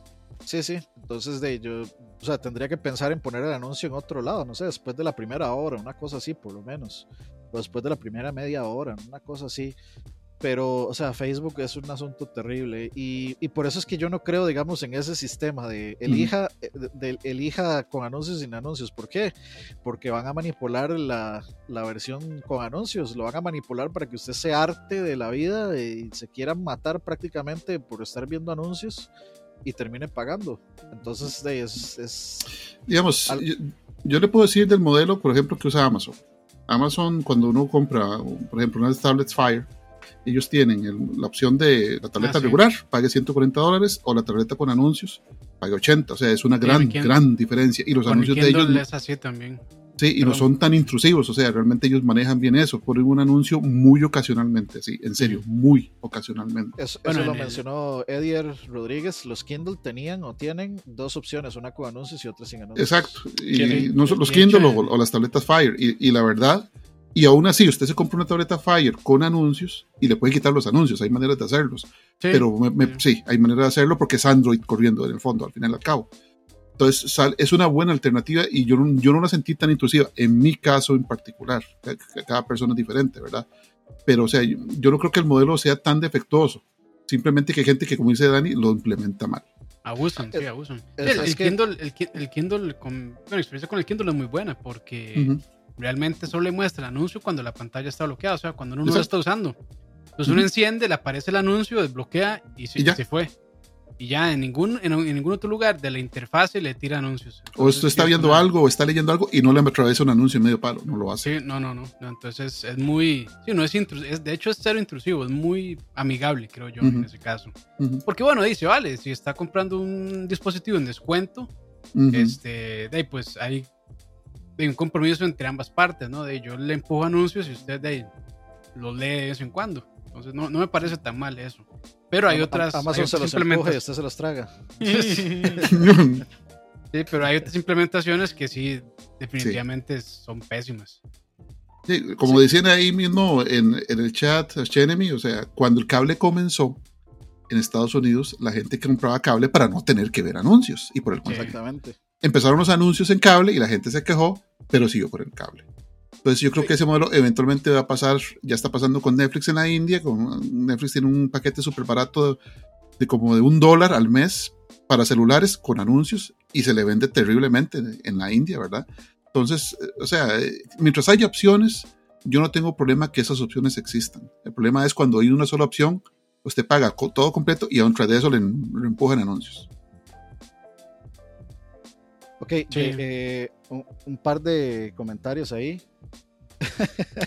Ese comentario de Mr. Pelinos ahorita lo leo porque está buenísimo. Pero quiero leer el de Federico Meneses, que de hecho eh, yo con mi teléfono este, noté eso. Y Samsung se lo vende a uno. O sea, le dice, Samsung tiene un modelo en celulares que cuando el celular está cargando con la pantalla bloqueada, uh -huh. obvio ellos ganan plata, entonces usted tiene un porcentaje de ese dinero para donarlo uh -huh. a, cual, a, cualquier ONG que quiera y uh -huh. ellos ponen el doble. Eso está nice. Es, eso es, es, es, un tema, es un tema bonito. Tal vez no es un tema de monetización per se, o sea, hay una parte ahí, pero es un tema ahí de, de recaudación de fondos eh, interesantes que también le sirve a la marca. O sea, le sirve uh -huh. a la, como, hey, vean qué, qué, lindos que son Samsung. Vean que, uh -huh. Sí, eso es cómo, este, cómo cuestión social. Ser humano, Responsabilidad social, que, que, se llama. Sí, que, que, es, lo que es lo que criticaba Ricky Gervais en la entrega de los Golden Globes viendo a Tim Cook directamente a los ojos y diciéndole, este, si alguno de ustedes, Apple o demás, que están produciendo todas estas series, se gana algo, suban aquí, acepten su premio, den gracias a su Dios y váyanse de aquí. No quiero oírlos de echarse un discursito de que la humanidad y que aquí y que allá, mientras, mientras todos sus dispositivos están siendo construidos en, en fábricas de esclavos en, en, en Asia eh, mm. viviendo en, en, condiciones infrahumanas y ganando dineros eh, insostenibles. Entonces, eh, es, es, una de las críticas más mm. reales que yo, que yo he visto. Y, y, eso para mí tiene mucho que ver con, con ese tema, que no, uno no deja de pensar que simplemente ellos lo hacen por imagen, nada más. Únicamente por eso, no porque Exacto. sean es una ganancia. Es una ganancia al final y al cabo. Y lo mismo pasa con las con estas eh, modelos de monetización que nos terminan cobrando a nosotros por otro lado. Es, por ejemplo, este tema de los anuncios. Eh, puede parecer muy bien. Por ejemplo, Pluto TV este, puede tener un excelente este, esquema de monetización. ¿Qué es lo que pasa? Si Pluto TV empieza a crecer y empieza a llegar a los niveles de, de competir contra los grandes, contra Netflix, contra eh, Disney Plus, contra HBO Max, etcétera. Si llega a esos niveles, va a tener que, o sea, a, lo que trabaja es a tratar de llegar a implementar esos mismos, eh, esas mismas formas de, de, monetización, porque es lo que les está dejando al final. O sea, lo que les genera más eh, ingreso de dineros es hacer lo mismo que está haciendo la competencia que está generando esas cantidades exorbitantes de dinero. Entonces, Nadie está en esto por caridad, Dani. Nadie no, está en no, esto por caridad. Ajá, entonces las compañías tienen que empezar humilde, siendo como, hey, nosotros no hacemos eso, vean, somos súper proconsumidores, eh, somos eh, maravillosamente humanitarios, etcétera. Pero, o sea, es, es, es, casi un espejo de, de, del mismo ser humano. Entre más uh -huh. dinero y poder tienen, eh, más se desconectan de, uh -huh. de, de, esa humildad, digamos. Entonces, eh, por eso es que yo, aunque, aunque hayan buenas opciones, así con anuncios y sin anuncios, no soy, no soy partidario de esos. O sea, Amazon es, me parece que con el tema de Kindle, me parece una, una opción que realmente es interesante. No creo que otras estén en condiciones de hacer lo mismo que hace Amazon. Sí. Eh, pero eh, eso me parece así como el único punto blanco en una hoja realmente negra. y es un punto así como escrito con, con un lápiz de minas 0.1, una cosa así. No sé si, H HB. Si me, si me entendieron la referencia ahí, pero es una punta así que ni se ve. Como no te gusta como no te gusta. Este, ahora, bueno, el comentario de Mr. Belly, este stream es patrocinado por Raid Shadow Legends. Los maletines de dinero ahorita llegan. Eh, que sí, de ese, eso, eh, de hecho, ahí también podemos ver este, esquemas de monetización que nos afectan a los gamers que consumimos YouTube. No sé mm. si me explico. O sea, no es, no es gaming, Eso y cómo es G Fuel. Eh, G-. Eh, o sea, para mí es, digamos, Manscape, eh, LOL. que este este. Shadow Legends La- y- los de internet que, que, que se Ah, pueden armar NordVPN. Nord- Ah. Bueno, sí, todos los VPNs. Este, NordVPN, sí. Ah, estamos haciendo publicidad gratuita nosotros. Qué madre. Pero, pero sí, digamos, es- ese es el tema. No, ustedes, yo creo que todos los que hemos usado YouTube hemos notado El cómo este YouTube ha cambiado de este contenido libre y, y lindo y precioso que siempre ha existido a que todos, hasta los youtubers más grandes, terminen diciendo este, es- este video está patrocinado por tal y patrocinado por el otro. Este, o sea, hasta el mismísimo Angry Video Game Nerd comienza sus videos con y el sponsor de Yo, ya- este video es NordVPN y Nostalgia Critic y el sponsor de este video es Manscaped. Eh, todo ese tipo de cosas. Entonces, Es un modelo de negocios, Dani. O sea, no, no todos se pueden dar el lujo de, de hacer los streams por gusto, como hacemos nosotros. Hay gente que Pues sí. re- realmente trabaja de eso y necesita. Eh, ya, es un, ya eso es un empleo y, y ya el quiero ser streamer cuando sea grande. Ya uno se burlaba antes y ya uno no, o sea, eso es un, eso es un oficio. Yo no, no puedo decirlo profesión porque no hay profesionalismo en que vas a la universidad a estudiar esto, pero es un oficio, es un oficio respetable que a alguna gente le parezca o no, es un oficio que nosotros lo hagamos por diversión, hay una gente que lo hace por dinero, pero o sea, es necesario, es necesario que haya patrocinadores, es necesario que haya gente que apoye a los buenos contenidos. Por dicha, por dicha hay este modelo, o sea, porque hay mucho contenido bueno que por falta de patrocinio, por falta de dinero no podría salir. Sí, sí. Pero, sí, por- pero por ejemplo, vemos, vemos, hay canales, por ejemplo, Digital Foundry o My Life in Gaming, que Ujú. uno no ve, no ve esas publicidades. Y ellos, eh, bueno, a- adoptan otros modelos como Patreon, por ejemplo, o, o simplemente eh, su propio canal de YouTube les genera lo suficiente de dinero como para, para mantenerse sin, sin meter esas publicidades. Muchos, Ujú. muchos de esos canales grandes que le meten este tipo de publicidad, pues es de Don Cangrejo, quiero más plata. Exacto.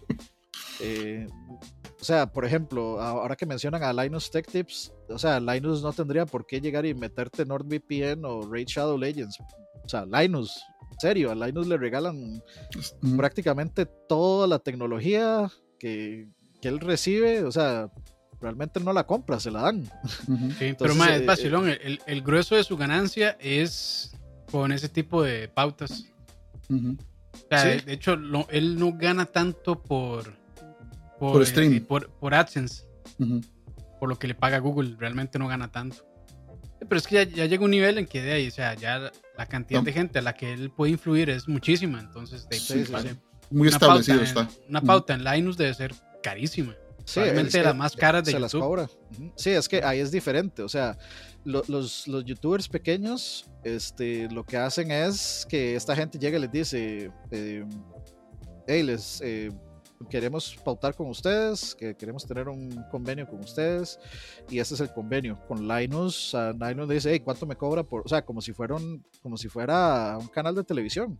¿Cuánto Sí, me sí. cobra por poner un, un anuncio? Que es completamente otro modelo distinto este, de, lo, de lo que consumimos. Y y lo que pasa es que ya, en televisión de es muy difícil también medir la demográfica. En cambio, con Linus es mucho más fácil llegarle a una, a un target de gente. Este, y claramente su, su grueso es publicidad, entonces ya se sabe que si, si van a vender algo tecnología, eh, perdón, el grueso de las personas que lo ven es, de- es por tecnología, entonces, qué sé yo, un VPN o cosas así, pues es muchísimo más fácil llegarle a, a ese sector, a ese nicho, que sacando un anuncio, eh, qué sé yo, en radio, en periódico o en televisión. Que probablemente en televisión sea más caro que sacar una pauta donde la sí, to- totalmente, todavía, a pesar de que nuestro querido Roa ha, ha pronosticado el final de, de los medios tradicionales, como desde que lo conozco, sigue siendo súper relevante Ah, sí. los sí. medios tradicionales para llegar a, a más allá del nicho que está aquí en Internet, ¿verdad? Sí, sí, sí. Entonces para las marcas es, es, o sea, es mucho más, tiene un retorno de inversión muchísimo más grande con, Sí, con ese tipo de publicidad a, a youtubers o influencers que realmente con la publicidad de, de masiva en periódicos o en televisión o así. Entonces Dice- también, también. Dice Ark Enemy que Linus Tech Tips tiene 65 empleados y no es barato mantener tanta Totalmente de gente. acuerdo. pero, Uh, no, no, no. pe- pero, pero también, o sea, Linus Tech Tips no es solo el canal de YouTube. O sea, eh, Linus Tech Tips hace colaboraciones, hace presentaciones, este mm, El le dio cobra. muy bien, le dio muy bien con todo lo que es venta de, de mercadería. Exacto, también. Él- vende muy bien ese mae. o sea, eh, él, él, él ha hecho realmente una empresa y ha expandido su ofrecimiento como empresa. O sea, él no es, eh, Linus Tech Tips no es un youtuber.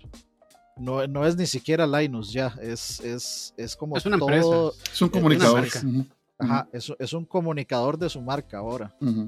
Empezó como él y ahora ya es eh, el, el el- el embajador de su, propia, de su propia marca y de su propia empresa y de los Sí. servicios que ofrece. Vean que Linus mismo pasa, este, digamos, haciendo publicidad de sus productos. Que, hey, esta camiseta o este mousepad o, o estas cosas. O sea, ¿cuánto dinero recibe él de ahí? O sea, él no, él no, no vive solo de YouTube. Hay muchas Ah, no, cosas.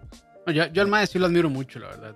Mucho. mucho. No, no, es, es, es, es, es un, un empresario en toda la, Un entrepreneur. en, en toda la regla. Eh, Pero sí, sigamos, videojuegos. Dicen por ahí. Sí, sí, sí. Regresémonos a los videojuegos eh, y volvamos ahora sí, digamos, al punto de quiebre de esto que fueron los DLCs. ¿Les parece? Dale. Ujú. de los DLCs tenemos o tuvimos dos versiones.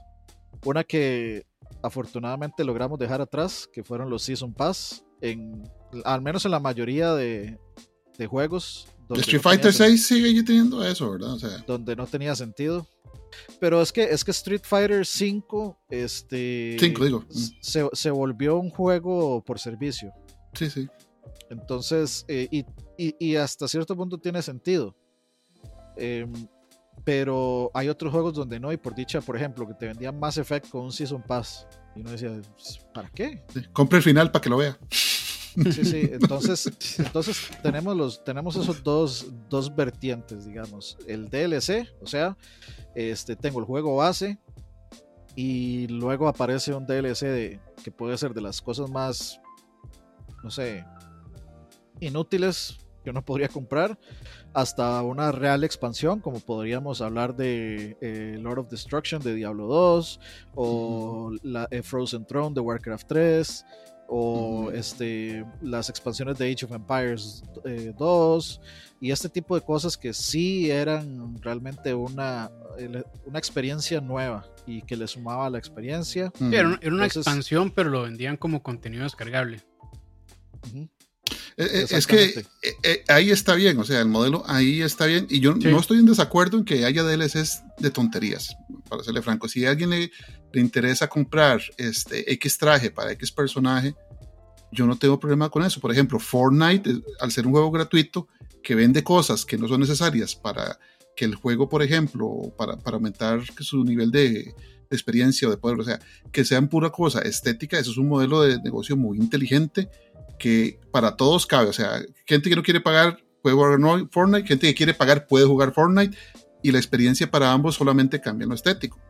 En, en eso no hay problema. Y tampoco tengo problema en, en, como lo decías, en, en expansiones de juegos que amplían la experiencia.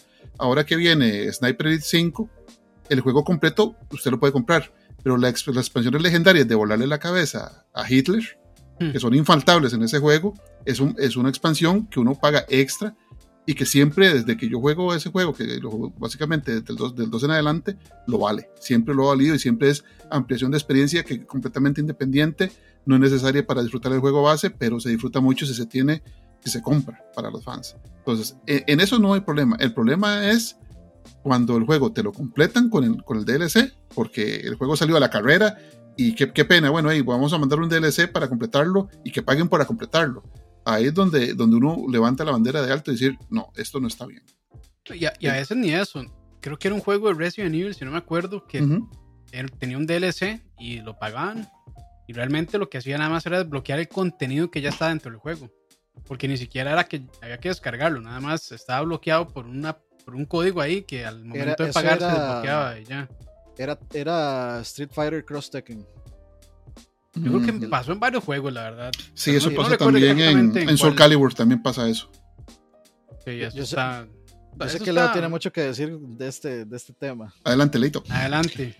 A ver, los juegos Uf. de pelea son pioneros en hacer este tipo de práctica, digamos. Ujú. Apenas inventó el Season Pass, los juegos de pelea dijeron todos, ahí voy, voy presente, de una. Eh, es un gran modelo de negocio para ellos, porque de ahí, terminas vendiendo un juego de 60 dólares en 100 dólares al final, ¿verdad? Con todo eso. Y obviamente, ahí, pues hay, hay otros juegos que se ajustan al modelo. El problema es que se vuelven excesivos. Se vuelven excesivos hasta el cansancio. Por ejemplo, en, yo, en solo los casos más recientes, hay juegos que hasta tienen cuatro Season Pass. Estamos hablando de que si cada Season Pass trae cuatro jugadores, está metiendo 12 personajes al rooster, eh, más pantallas, más cosas que honestamente podían haber estado ahí. Incluso en algunos casos han estado ahí pero nada más los van desbloqueando con dinero. Y a mí me parece una porquería ese asunto de que hey, vos llegues y si querés, eh, no sé, estar en tope competitivo de un juego de peleas, porque that's the thing ahora, eh, de ahí tenés que pagar los 60 dólares que vale el juego incompleto. Y van saliendo dos DLCs y si querés jugar con esos personajes también tenés que ir pagando cada, cada Season Pass que vale entre 20, 25 o hasta 30 en algunos casos dólares. Entonces, de son cuatro, terminas comprando el juego tres veces. Ok, Leito, que- bajo tu ejemplo, ¿cómo ves vos, por ejemplo, lo- eh, las O sea, o sea, expansiones yo sí- de Smash? Para- Da- Nada más déjame, déjame terminar. Ujú. Entonces al final tenés el juego y todo ese y sacan una versión extra ultra, Ultimate Turbo Reloaded, ah, todo lo que vos quieras HD Remix, que cuesta 40 dólares, que trae todo eso, pero que es totalmente inútil para términos competitivos y que de ahí, al final la gente lo que lo que juega casual es lo que juega. E- Esa es la versión. Pero ya el juego se ve outdated. Ya el juego no se ve como, como tope de línea, ya no, se- ya no es tan interesante y ya no llama tanto la atención. Entonces, y si vos sumas todo eso, estás comprando 180 más 40 la última versión.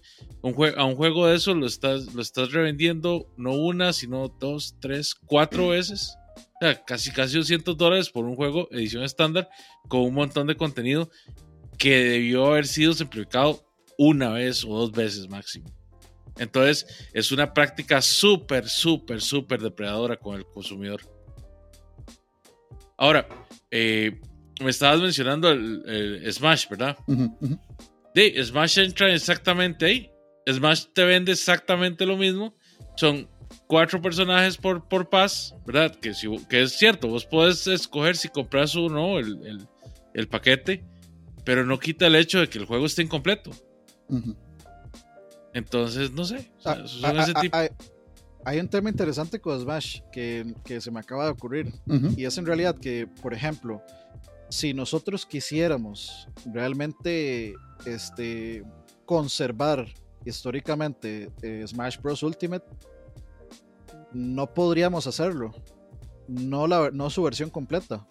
Porque cuando desaparezca de los servidores, no vamos a poder descargar los jugadores extra. Y no hay una versión este, Final. Game of the. Year, digamos, que ya los contenga en el cartucho. Yo creo Entonces, que sí, eh, sí se puede dompear, ¿no? O Sí, pero, hay, maneras como dice, ilegales de hacerlo, sí. exacto, eso es lo que están usando los archivistas ahora, pero Dani tiene razón. O sea, si Sí, dentro sí. de 40 años yo agarro, ah, madre, me encontré el Switch, que tú voy a ir a probarlo. Agarro, meto el cassette, eh, se me jodió la SD card porque ya tiene 40 putos años. Bueno, no importa, madre. Yo pagué por esos personajes, ¿de dónde los bajo? Ya no hay dónde bajarlos. Qué pena. My. Bueno, y sea, el, el, el y estamos 3DS. hablando de una cantidad de contenido, pero monstruosa, porque, Exacto. o sea, son, no sé, como 10 personajes nuevos ujú. y como 25 pantallas nuevas y soundtracks. Música. eh, Este, Spirits, es, un, mo- etcétera, es- etcétera. es un montón de contenido que, que, que ya pagamos y que no podríamos recuperar porque no existe una versión final. Y que vamos a ver, o sea, digamos que Nintendo el otro año llegue y diga, ok, es Super Smash Bros. Ultimate Deluxe Edition. como ha hecho con Mario Kart y como ha hecho con los otros, Ujú. y salgan todos los personajes. ¿Cuánto me va a cobrar Nintendo por esa versión? 60 dólares. Otra vez. Ah, ujú, Sí, Otra Nintendo vez- Wii Cuidado, Nintendo 60 cuidado y unos dólares, no va a 70. bajar. ujú. Y no va a bajar nunca. No, Es más, lo van a hacer con el Switch Pro, Dani. De fijo. Sí, Es probable, es, no, de hecho sí, es muy probable que, eh, que saquen eh, Super Smash Bros. Ultimate Deluxe. ¿Por qué? Porque ya no hay planes de sacar otro Smash. Y Sí, ya- ya- sinceramente, sí. y sinceramente sacar retirado. otro Smash está demasiado. O sea, superar este Smash, Está Está difícil. no, ¿cómo? No se puede. O sea, lo único que uno puede hacer es como sacar una versión 4K. Sí, Algo así. Sakurai se había retirado. Ya, ya, me- ya creo que ya había dicho que ya no iba a hacer más, más Super Smash. Ya. ¿Cómo, Bueno, cómo supera a- usted? A, ver si no le pasa como las de Hayao Miyazaki, que se ha, Que se se ha retiró como retirado siete como veces. cinco veces ya. y, y- y Kojima también. Ya no voy a hacer más. Metal Gear. sí, sí. Este, y hablando de product placement también, Kojima lo hizo. Kojima lo ha hecho, pero hasta la saciedad. Uh, todo el tiempo. Ah, lo, lo ha hecho todo el mundo, hasta, hasta Final Fantasy lo ha hecho. Sí, el, Es que- el 15 con las Maruchan. Sí. Es que, Koji- es que Kojima es, de- es- como es tan fan del cine y del cine hacen tanto eso, el mae también quiere hacer sus juegos. Entonces, Sí, pero el product Era- placement de Monster en Death Stranding sí es una carajada así como uno dice. "Ay, en serio. en serio. O sea, Es vara, parece, parece un anuncio de Bárbara Blade, esa vara. Este, ok, eh, estábamos hablando entonces de también de los eh, monetización en, digamos, en estos Season Pass, en estos DLCs. Por ejemplo, ¿cómo ven ustedes el modelo que usó Killer Instinct? El de Xbox eh, One. Eh, para los que para, ese para- comentárselos para comentárselos bien eh, en caso de que no sepan cómo funciona yo sé que ustedes sí pero para que quede digamos documentado. Killer Instinct lo que hizo es que salió gratis con un solo personaje. Entonces uno podía descargar el juego y podía escoger eh, solo a un personaje, que era Jago, si mal no recuerdo. Entonces eh, uno podía jugar la campaña con Jago y terminarlo. Y podía jugar en línea con Jago también.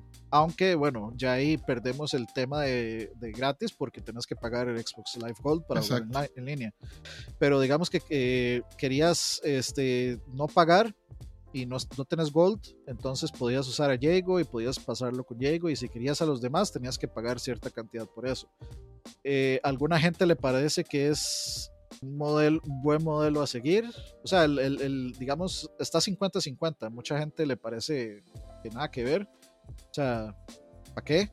Y otra gente le parece que es, es una buena idea de cómo probar, De cómo hecho, probar el juego sin pagar. eso es una forma de demo. O sea, así, francamente, eso es una forma de demo y también lo ha hecho Dead or Alive en otros mercados. Este, uno bajaba Dead or Alive para Play 4, no me acuerdo cuál, y venía con, creo, dos personajes. Y si usted quería el resto, pague. Pero eso es un demo. O sea, hay que ser francos. No, no, no, no es otra, otra cosa que un demo restringido a un personaje. Y está bien. Si usted le prueba el demo, le gusta. De hecho, también lo hace Fighting Layer en Switch, Fighting Layer X en Switch. Usted lo baja, viene con cuatro personajes, usted lo pasa con los cuatro personajes. Si quiere el resto de personajes, pague. Eso es un demo y está bien. Usted prueba la experiencia, prueba el tipo de juego. ¿Le gustó? Pago el resto. ¿No le gustó? Bueno, que, pues que van a no pasa nada. cuatro. Killer Instinct se lo dio uno. Sí, en, eh, sí, en ese juego dan cuatro. eh, los, básicos de ellos, que son Kairi, eh, la Willa y no me acuerdo cuáles más, y Perfect Dark. Y, y en, en el Dead or Alive daban Kazumi y daban otro, otro personaje, pero eso es un demo. Es un, un demo limitado, básicamente.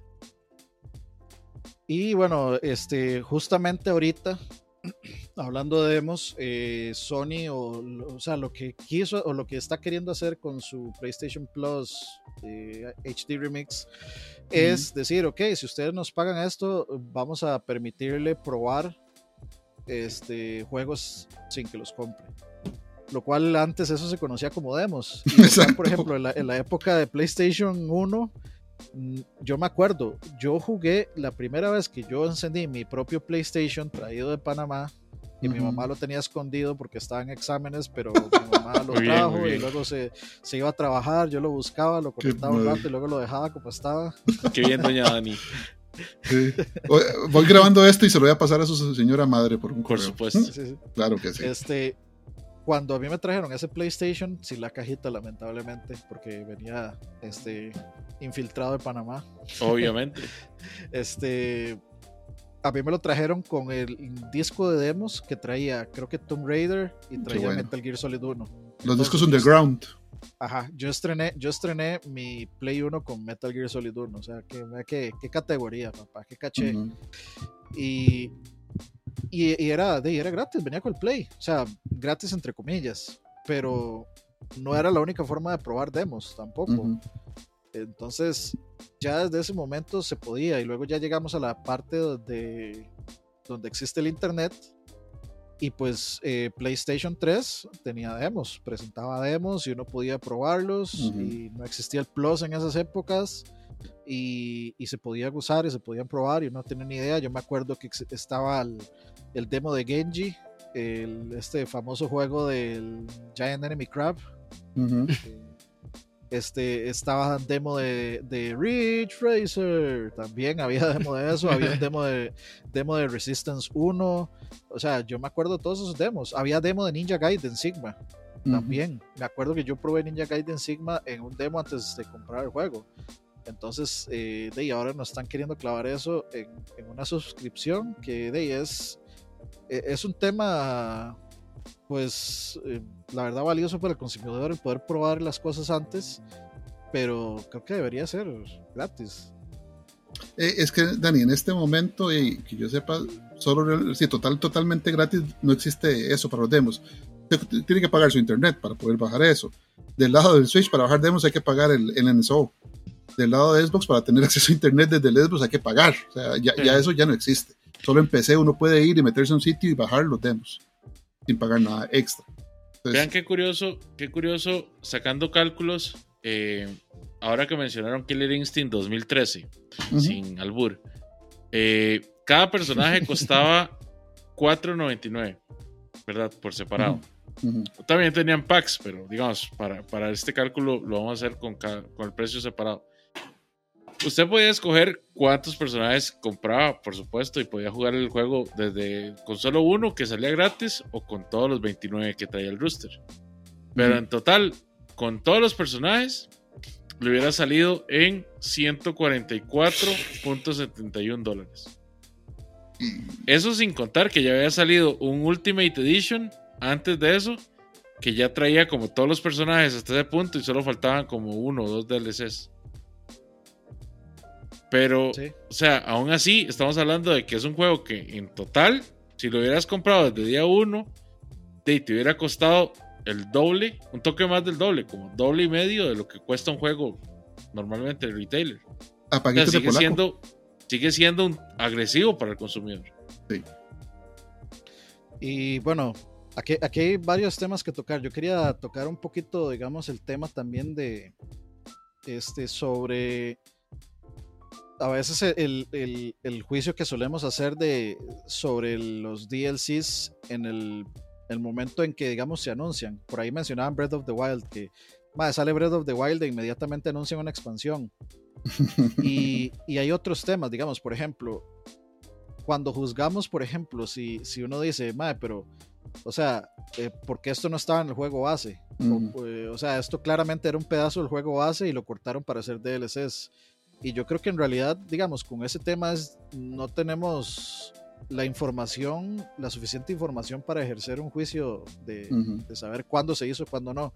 Ahora, eh, eso lo digo defendiendo por una parte, porque por ejemplo, si, eh, el, el ejemplo de Smash, que el personaje sale o el paquete de personajes sale un año y medio después, no me va a decir que ya los, ya los tenían planeados, o sea, No. que ya los tenían hechos y que debieron de haber salido en el original. No, porque inclusive hay un espacio de tiempo bastante grande entre la salida de los paquetes de los personajes y donde el mismo Sakurai dijo, no, los estamos haciendo. Estamos trabajando arduamente, este, creando los, o sea, metiendo los personajes, etc. Y negociando las licencias y todo eso. Sí, yo- o sea, eh, hay, todo un tema. Si vos me decís, por ejemplo, el tema para mí de Breath of the Wild sí es válido. Es válido, es válido cuestionarse si, madre, ¿por qué sacaron esto? O sea, ¿por qué lo anunciaron inmediatamente después de que, de que salió el juego? O sea, para mí eso no, no tiene sentido porque lo, va, lo que va a hacer es hacer a la gente pensar, madre, pero... O sea, si ya estaba listo, ¿por qué no lo incluyeron en el juego base? Porque es un DLC. No, o sea, me están robando contenido. Ese es como el, el sentimiento que le deja a uno. Me robaron contenido y ahora me están haciendo pagar por algo que debía haber venido en el contenido base. Pero hay juegos que hacen eso, de que sale tres meses después ya está el, este, el DLC listo. Y hay otros juegos que eh, tal vez pasó un tiempo y al año después sale un DLC y la gente dice, nombres, pero esto tuvo que haber estado en el juego, en el juego original. Y no dice, pero, salió un año después. Pero es que antes, antes que antes de que existieran los DLCs, antes de que existiera como el contenido adicional, aunque a, pesar de que existían las expansiones, en los juegos de pelea, al menos en consolas, nunca, nunca ha existido eso. ¿Qué era lo que pasaba? Que existían eh, como 700 versiones de Street Fighter 2. ¿Qué era lo que pasaba? Que, eh, de hecho, no sé, no podría ser un DLC, pero es como la primera práctica predatoria, que sacaran tantas versiones de Street Fighter 2.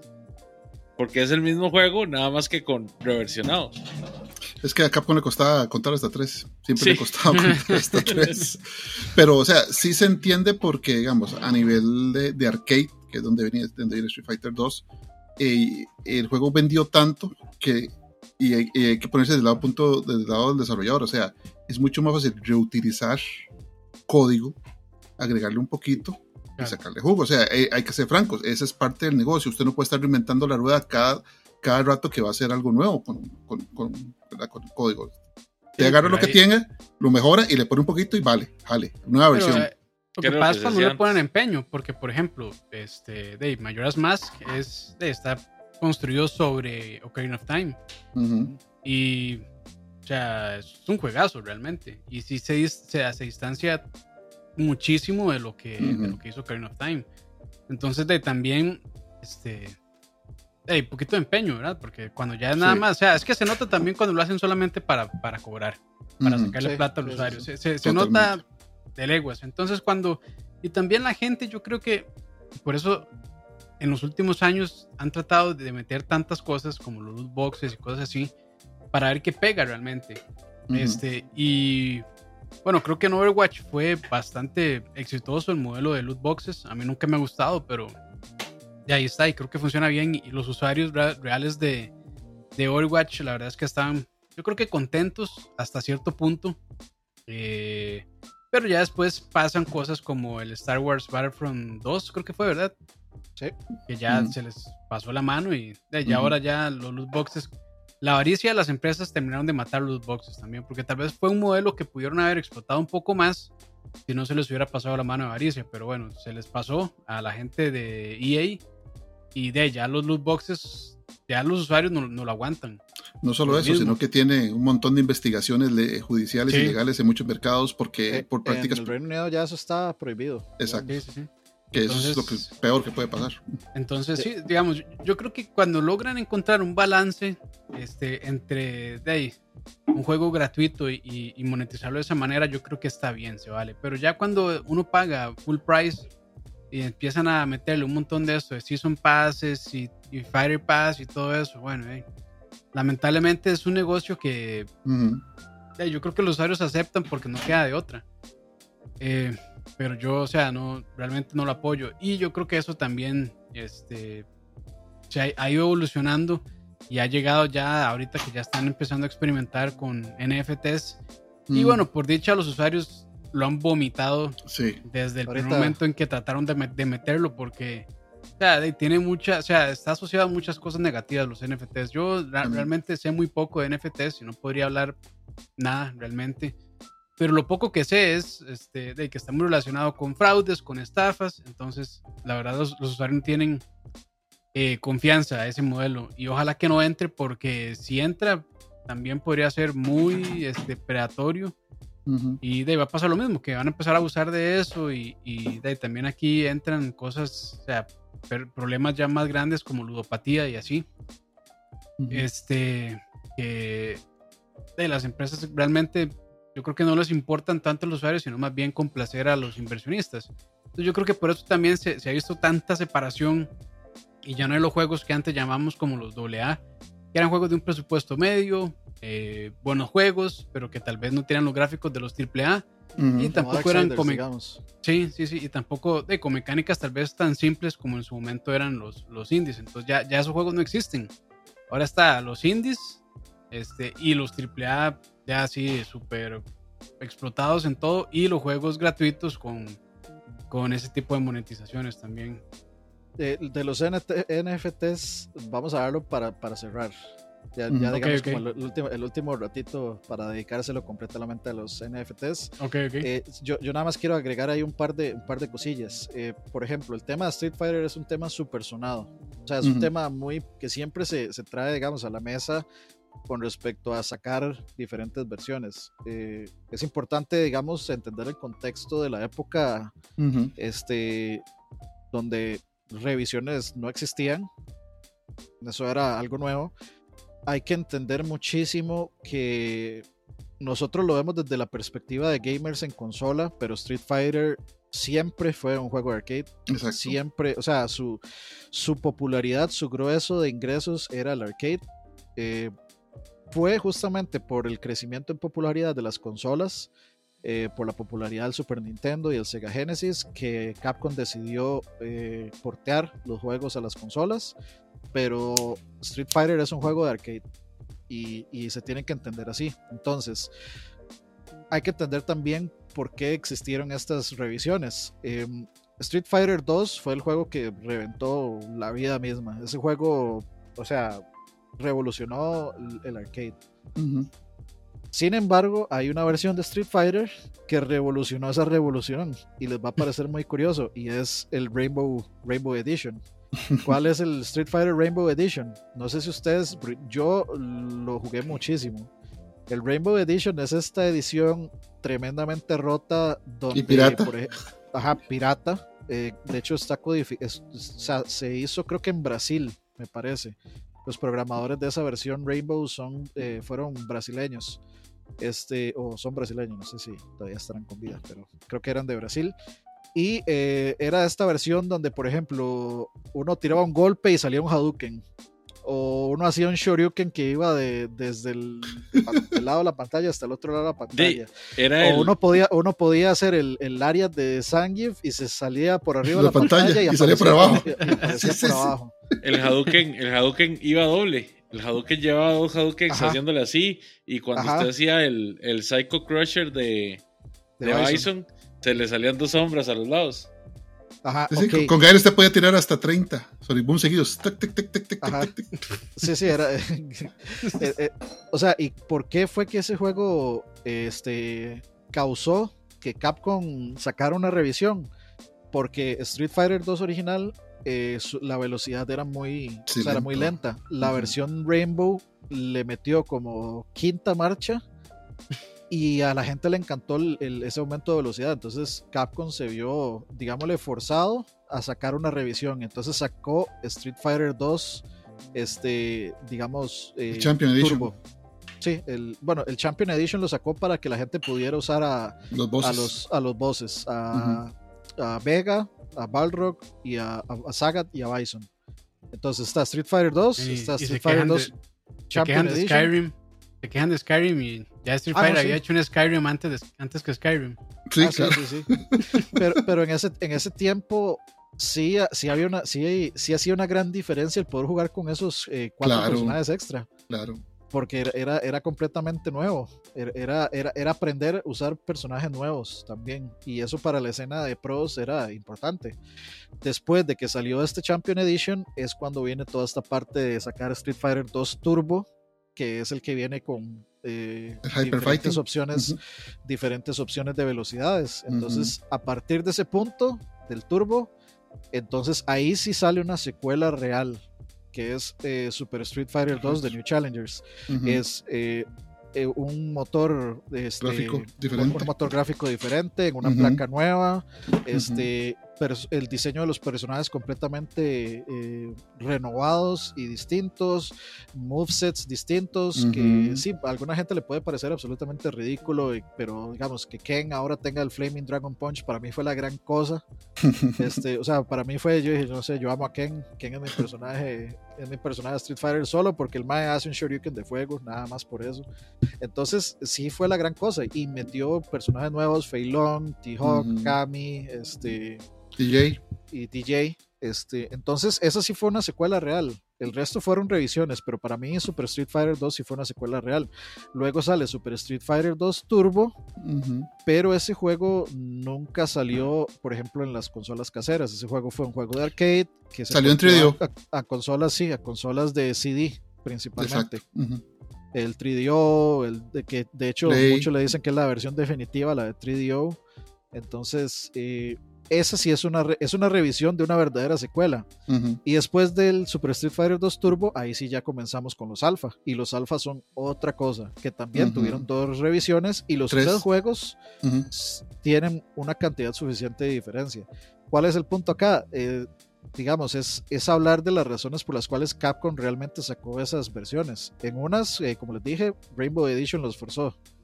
Y otra, y en la otra, pues realmente sí fue una secuela. No- o sea, no, no, no, no, no, trate- no, no deberíamos tratar como de reducir todo a que ah, son- todos son iguales, porque en realidad no, no lo fueron. Realmente, Es que No, pero la gente, la las gente compara. secuela, pero realmente no son secuela. O sea, Es que en, su- o sea, en Super Nintendo, remakes. 2, Ve- Super véalo Street así, Fighter 2 en- sí es secuela. en Super. Nintendo había No, jamás. Street. Fighter 2, Street Fighter, este, el Turbo y Super Street Fighter. Pero había Mortal Kombat 1, Mortal Kombat 2, Mortal Kombat 3. Ajá. que y de Ultimate hecho, Mortal de Kombat, hecho, de de hecho. Mortal Kombat 2 había una versión en la que Baraka volaba. Y Pero de ese, hecho- De hecho, Ujú. era, era brasileña también esa versión. Sí, los Sí. brasileños, los brasileños son los que los Seu que eh, sí, los que hicieron eh, Street Chávez, digamos. sí, sí, Qué bueno, Seu Madruga. Seo Madruga. Seu Madruga, Don Ramón.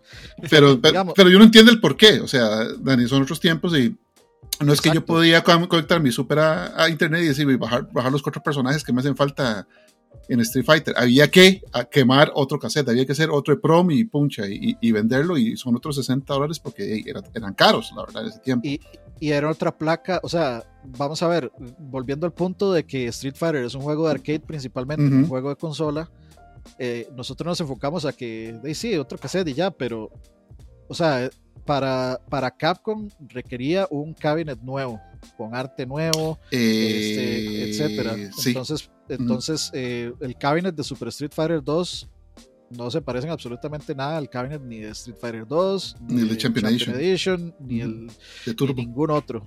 Y el de Super Street Fighter 2 Turbo tampoco se parece a. Entonces, o sea, si hay, hay una inversión fuerte de dinero. Sí. No, es, no, es Sí. solo, no, solo, no solo fue una revisión. Eh, eso quería decir manufacturar todos esos cabinets para los arcades de todo el mundo. Por eso es que el. Negeo pegó tanto, porque la idea del Negeo era, man, no bote el cabinet, simplemente compre cassettes. Es, es por Sí. eso que el Negeo en Latinoamérica pegó tantísimo, pero no estamos yendo mucho el tema. Sí, sí, sí. Pero bueno, ese, ese era, digamos, como un punto para, para discutir el tema de por qué eh, Street Fighter lo hacía en ese momento y por qué ya ahora, por qué en ese momento era válido y, y ahora no. Ahora ya definitivamente ese no es el tema, los arcades prácticamente están extintos, tenemos internet, entonces ya no hay, no hay punto de comparación. Y eh, lo otro que quería eh, mencionar con respecto a los loot boxes, que es eh, ya otro tema aparte de lo que estaba mencionando Campos, es que el tema de los loot boxes siempre fue algo que se trajo de móviles. Sí. Y es, y es algo que se trajo de móviles a consolas. Gracias al Señor Todopoderoso Jesucristo y todo lo que quieran, la gente se dio cuenta lo suficientemente rápido. Sí, o sea, esto fue un pleito de discusiones entre gamers de años, de gente que lo aceptaba y gente que luchó porque no se aceptara, hasta que llegó a los, eh, las instancias más altas de la legalidad y se dijo: no, loot boxes es predatorio, quiten esta cochinada de aquí eh, y listo. Pero en móviles el tema es igual todavía. O sea, en móviles eso no se vio afectado, no ha cambiado. Y No. se los digo porque a- a- ahora que estábamos hablando justo de, de los anuncios, eh, a mí en Instagram a cada rato me salió un anuncio de un juego de ritmo que se llama Beatstar. Y entonces eh, los anuncios me ponían Iron Maiden y los anuncios me ponían estas barras y, y yo soy, o sea, a mí me encantan los juegos de ritmo.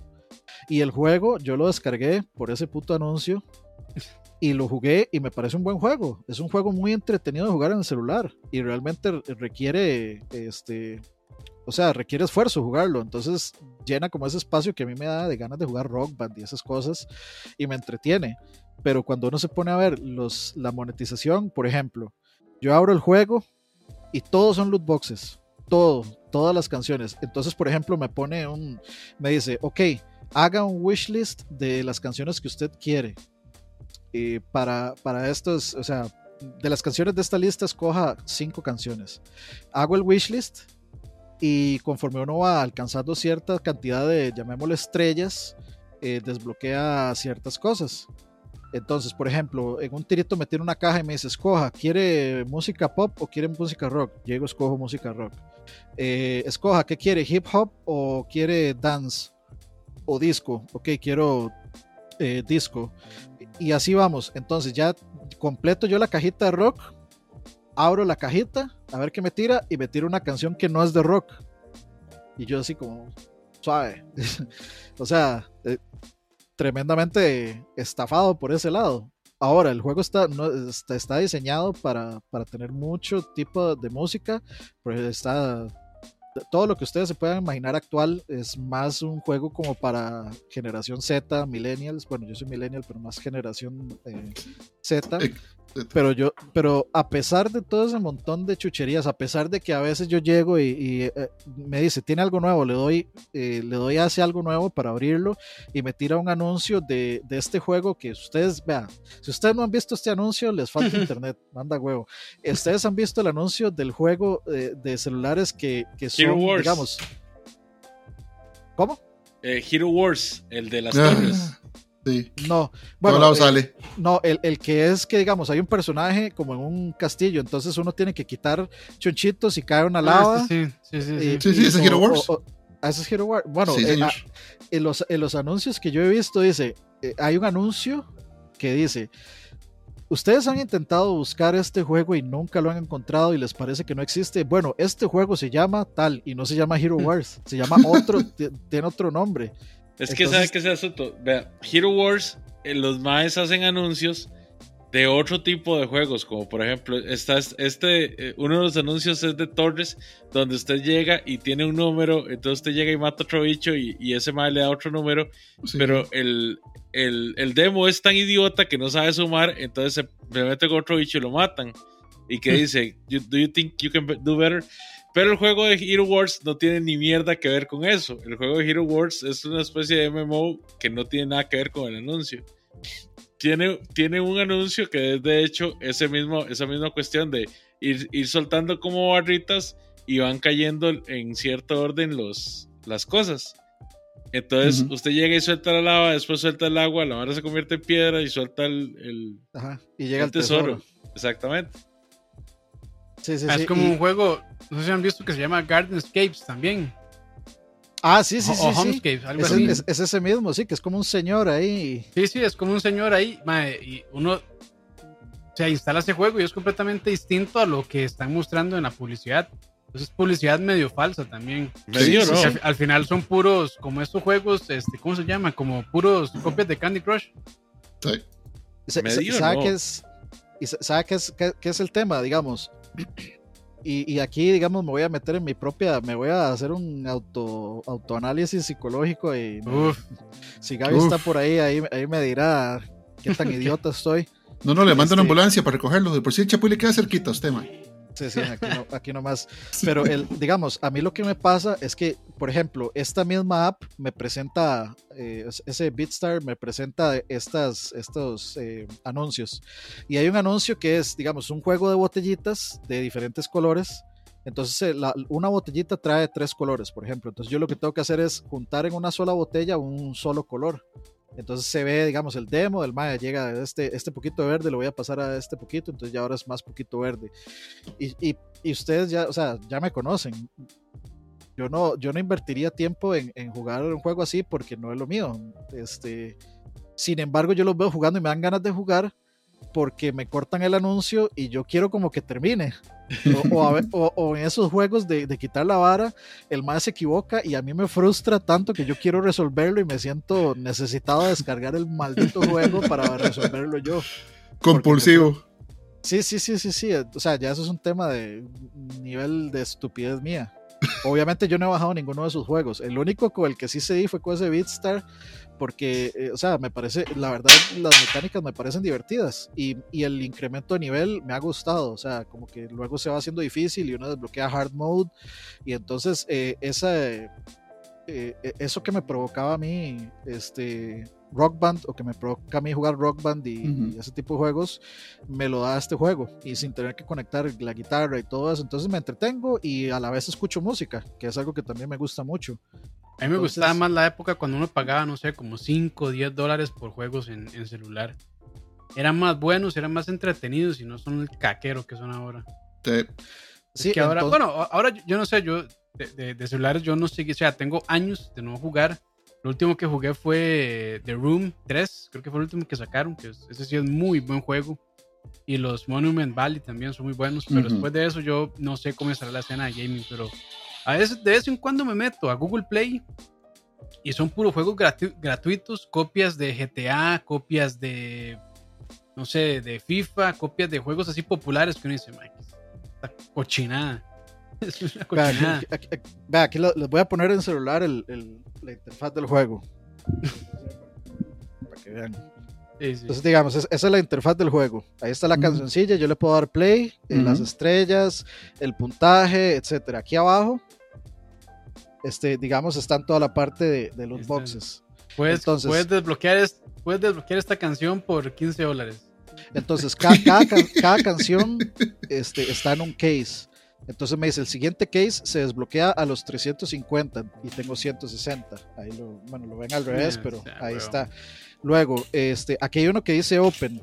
Ese que dice Open es, eh, tiene un contador de tiempo que va incrementando. Entonces, ahorita lo voy a abrir.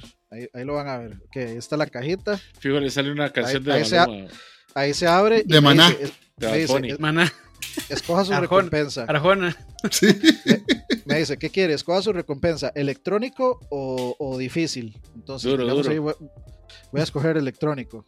Entonces, uh -huh. electrónico se llena la barra de 10 y listo. Entonces ahí ya yo necesito llegar a 10 en electrónico para que se desbloquee una canción, que ya yo me di cuenta con el rock, que no necesariamente va a ser del género que dice que, que es. y, y, ahora, este, ahora sale es, esa, esa opción ahí, perdón, uh -huh. y perdón por el, el desenfoque, dice unlock y me dice 3 horas. Ya no es hora y media, ahora son 3 horas. Entonces yo le doy aquí unlock. Me dice eh, Case, esto contiene tarjetas, 3 horas. Y me dice unlock, le doy unlock, listo. Ahí empieza el conteo, pero abajo me dice yo puedo usar 39, digamos, diamantes o lo que sea para desbloquearlo ya. Bueno, una, una, canción de Lencho Salazar. No, pero, pero, es que esos juegos tienen como cinco monedas diferentes. Tienen sí, diamantes, sí, sí, tienen oro, plata, dólares, petrodólares y bueno, lo que se pueden imaginar, no, eso es un es un basurero este, Totalmente. estos juegos. Ok, y entonces tiene este montón de tiene este montón de digamos de cosas que a pesar de todo eso, yo digo, es un, es un juego bueno, o sea, es un juego bueno para celular, el cual, digamos, si yo voy con, eh, con audífonos en el bus, eh, yo puedo ir matizando y jugándolo a la vez. Sí, sí. Y ah, bueno, por supuesto que yo no voy a invertir un solo colón en eso. Y cuando sienta la necesidad de hacerlo es cuando yo voy a decir, no, este es el momento de desinstalarlo pero el juego es bueno. O sea, realmente el juego está, está bien hecho, tiene una interfaz muy buena, este, es súper responsivo. Un juego de ritmo, pues es, es difícil, eh, todo el input lag que puede haber y todo, pero es, es tiene una infinidad menos de input lag que Rock Band con el tele, porque obviamente la pantalla del celular y la parte táctil es, es mucho mejor. Uh -huh. Este no sé, y las mecánicas son muy interesantes, porque es, digamos, a veces uno lo pone a apretar los dos botones a la vez, deslizar para la derecha, para arriba, para abajo, combinaciones de todos esos, entonces a, a mí se me hace entretenido y, y, me da el suficiente reto como para disfrutarlo, me parece bueno, pero alrededor de todo eso está metido toda esa madre, entonces a, ahí, sí, es, a lo, a donde voy. Eh, mientras en consolas está desapareciendo un poco eso, en móviles eso sigue. Ah, no, no, no. Y seguirá. y seguirá. Y seguirá, sí, seguirá. Yo el juego sí. que más, más horas le he invertido en celular es el de el de Sansella. El caballero, Primero me atrapó de Tencent, de hecho, porque primero me atrapó con sus artes súper bonitos, súper, súper, no sé, súper detallados. Después la modalidad de juego no se me hacía tan fea, no se me hacía así. Y después empezó el modo gacha a tratar de sacarme plata y yo no, no, no. Y después de haberle metido como ciento y resto de horas, ¿verdad? Y- Yo, yo de- ahí tenía todos los caballeros que quería tener, con todas las armaduras que quería, con todos los niveles. Y de la hora ya se, empe- se empezó a poner imposible. Así para que usted le empiece a meter plata. Sí. Y yo, ah, no, chao. Ahí Sí, está sí. el negocio. Es donde Sí, ellos sí, pescan a los que llaman ballenas, Las precisamente. ballenas, correcto. correcto las ballenas. Yo, yo sé que estoy gordito, pero no me jodan. Pero sí. Y de- yo creo que podemos irnos ya moviendo a lo, a lo último que, Sí, que parecía los- que iba a ser tendencia, pero por dicha parece que no, pero yo no descarto que sigan intentándolo con los NFTs. Ok, eh, hagamos una pequeña introducción Uf. sobre qué es un NFT. Uf, se la, lo- se la vamos a introducir. Uh, Ok, Adelante, adelante. Este, y un atrás NFT, también. eh, eh, NFT se llama, o sea, la traducción o el, el nombre real en, en inglés es Non-Fungible Token. Eso significa NFT. Este, ¿qué es un NFT? Ahí, desde ahí es donde ya comenzamos con, con llamémosle la problemas. controversia y con los problemas y con, y, y- y con realmente la- a la hora de explicárselo a un usuario qué es. Técnicamente, un NFT es un código único. Ese código único está relacionado a algo que generalmente eh, o- Algo o- digital. Sí, algo digital. Y ese código es único y es y eso, digamos, es eh, Y lo está que hace es que controlado, está controlado por el, por una, este, ay, ¿cómo se llama esta carajada? Blockchain. El blockchain, gracias, por eso mismo, por el blockchain. Ajá. ¿Y qué es el blockchain? De blockchain, eso sí también es una explicación, o sea, es una explicación compleja. Yo, yo no la sé muy bien, la verdad, pero de, básicamente es un código este, corriendo no solo en un servidor, sino es de, se puede decir que en un P- un P2P tal vez de varias máquinas que lo que hace es validar que ese código o las transferencias que se están haciendo ahí son este son auténticas. Y o sea a- la verdad es que no tuve que haberlo dicho pero ya grandísimos rasgos es eso. Realmente es, es una cadena que no está centralizada en ninguna máquina en teoría o en un servidor. Este que lo que se utiliza es digamos en el caso de los NFTs para validar que son reales y que el NFT que yo tengo este sí corresponde con digamos eh, que básicamente sí que valida que es eh, auténtico. Ok, eh, también, digamos, para sumarle a eso, el blockchain, digamos, vino principalmente a- a- con todo el tema de las criptomonedas. Eh, técnicamente es la, digamos, tecnología que valida las transacciones, un registro seguro y descentralizado. gracias eh, Exactamente. y ahora sí ahora sí, Ujú. ya, ya, ahora sí, ahora resumi- sí. res- resumidito, resumidito de eso que dijo Michael, un, un registro seguro y descentralizado. Así cortito, cortito y al pie, exactamente. gracias gracias es, como eh, le gusta.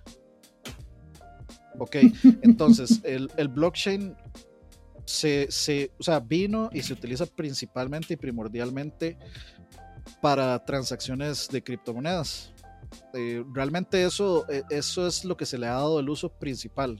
Entonces, eh, tiene este uso por este lado para estas transacciones y ahora los NFTs están utilizando también para validar las transacciones de estos llamémosle ítems o artículos únicos de los cuales una persona puede ser, llamemos el dueño, el, due- el dueño real o el dueño oficial de ese... dueño digital de ese Ajá, artículo no tangible exactamente. Y, el, y es importante ese término de no tangible aquí, porque a lo que vino esto de los NFTs fue a que la gente comenzara a intentar vender imágenes originales. Eh, empezamos con estas imagen, imagencitas de los monos, Horribles todas. O sea, que es, Ah, sí, es el- el, ¿cómo mismo es? mono en diferentes. Judge en- no sé qué. Es que Sí. lo peor es que están hechos por un algoritmo. Por eso, Este, o sea, es un algoritmo que los, que los crea desde cero. Entonces es, es medio. No es random, sino más bien es. eh, este tipo eso es de- procedural completamente. Procedural, es- gracias. es- exacto, procedural. exacto, exacto. Es, es, es, eh, el algoritmo se llama Akira Toriyama, de hecho. Mentiras. Uf, Estuvo fino. mentiras, estuvo mentiras. bueno, sí. Es- Ok, existen N cantidad de blockchains y la mayoría inseguros, dice Mr. Bellinus.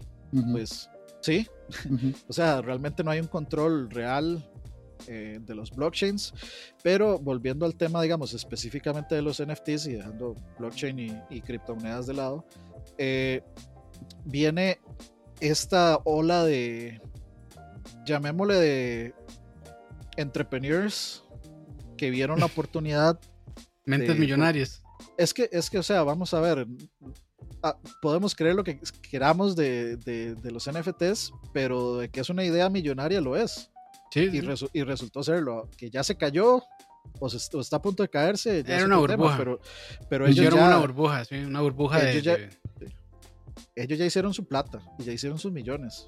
Y ya, y ya pueden ir a buscar su próxima nueva gran in- invención e inversión. Pero el punto es, vieron esta oportunidad.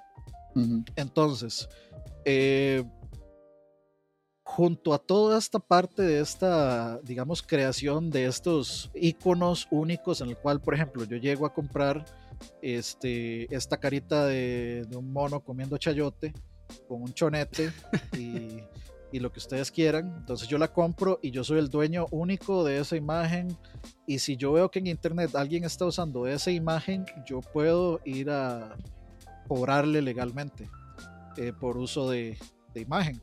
O puedo, eh, puedo ponerle una demanda legal por usar una imagen sin pagar derechos de autor ni las regalías. ¿Por qué? Porque yo compré el, el Bueno, es- token de esa imagen. Es que la Y- línea es, es fina también, porque Es- el, el artista sigue siendo el dueño, pero Sí. nada más el, el- el blockchain lo que le dice es que usted tiene una pieza original de, de- que ese artista creó, o bueno, que ese algoritmo creó.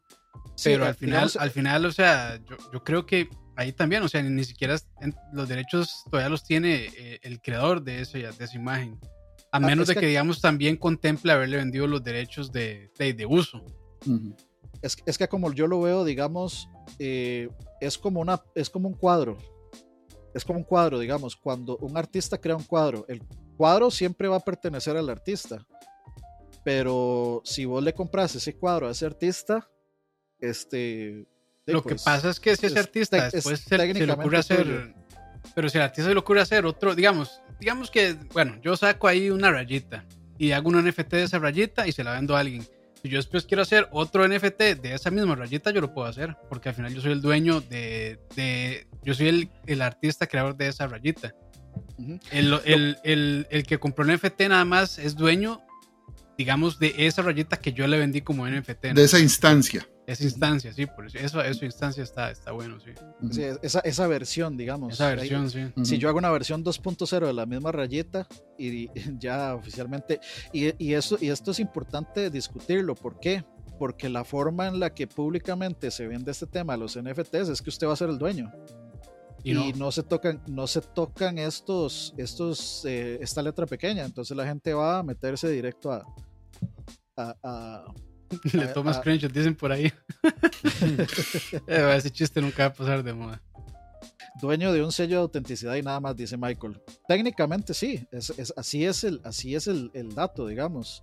Eh, entonces, como dice Campos, si el MAE decide hacer otra versión del, del mismo sello, una versión 2.0, lo puede hacer. Sí. Y al, fin, al final, ¿qué pasa? Si, su, si el que este artista haga una versión 2.0 devalúa su versión original, chao.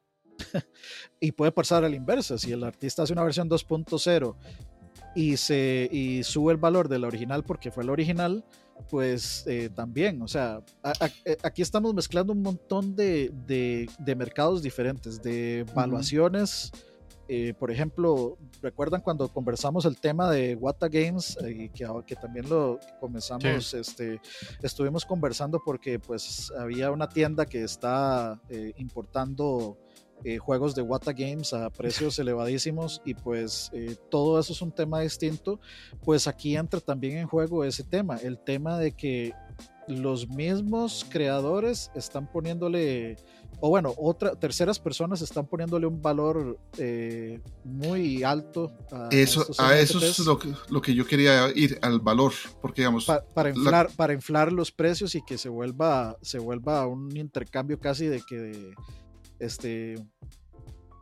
o sea, un intercambio muy como de alto arte al punto. Digamos, la cuestión técnica de, de, todo esto es asombrosa y, y, o sea, es algo a nivel tecnológico muy impresionante. Ah, sí, la tecnología blockchain es increíble. Es algo voladísimo, sí. pero el, el, la especulación del valor eso, de estos objetos, eso es lo que a la gente le asusta y lo que ha, ha hecho, y por dichas así, que este mercado no, no no haya crecido más de lo que algunos pocos han querido hacer.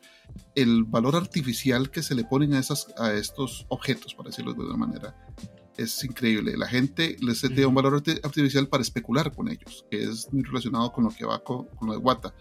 Y si yo, o sea, el derecho de posesión, para decirlo de alguna manera, de X imagen que yo creé, yo lo evalúo en tanto y espero revenderlo en un precio más alto, eso es lo que ha hecho este mercado de los NFT, es una burbuja que ha, o ha estallado para algunos casos o está por estallar.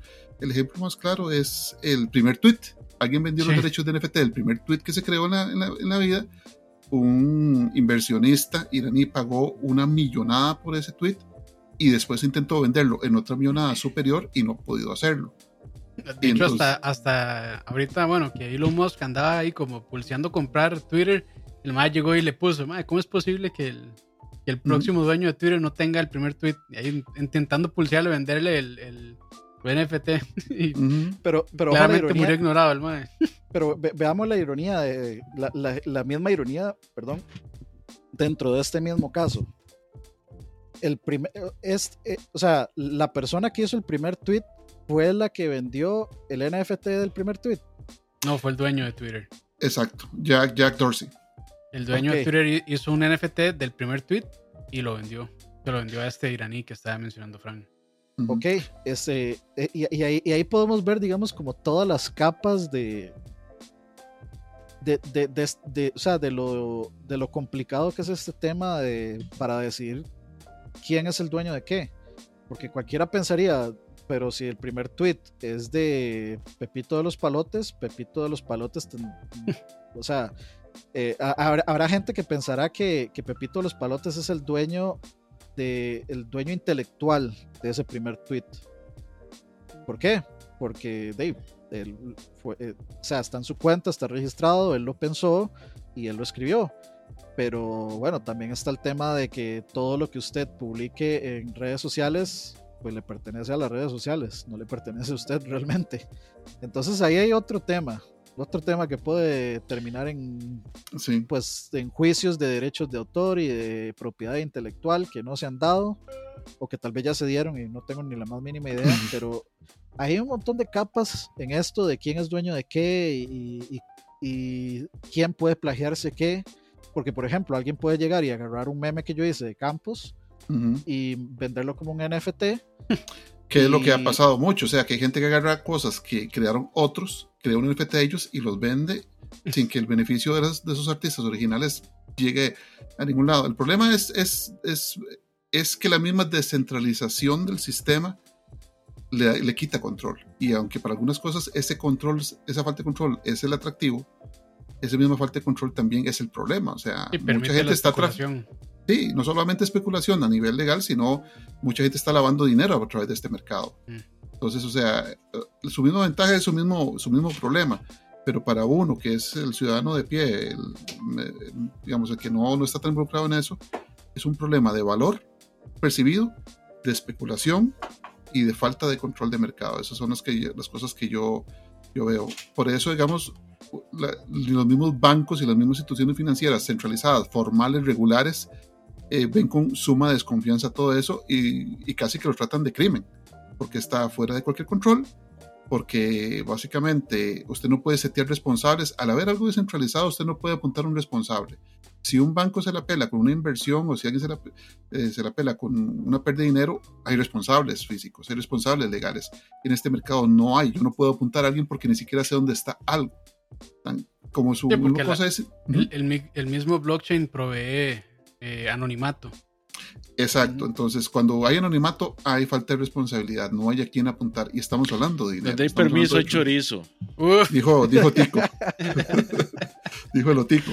Sí. Pero, o sea, ah, adelante, adelante. Para terminarlo. esos son, para, digamos, para mí esos son los, los grandes problemas de esta situación y por lo cual la gran mayoría de personas ve esto como una estafa, porque es un intento de seteo, un intento de colocar este valor artificial a cosas intangibles sobre las cuales no hay un responsable fijo.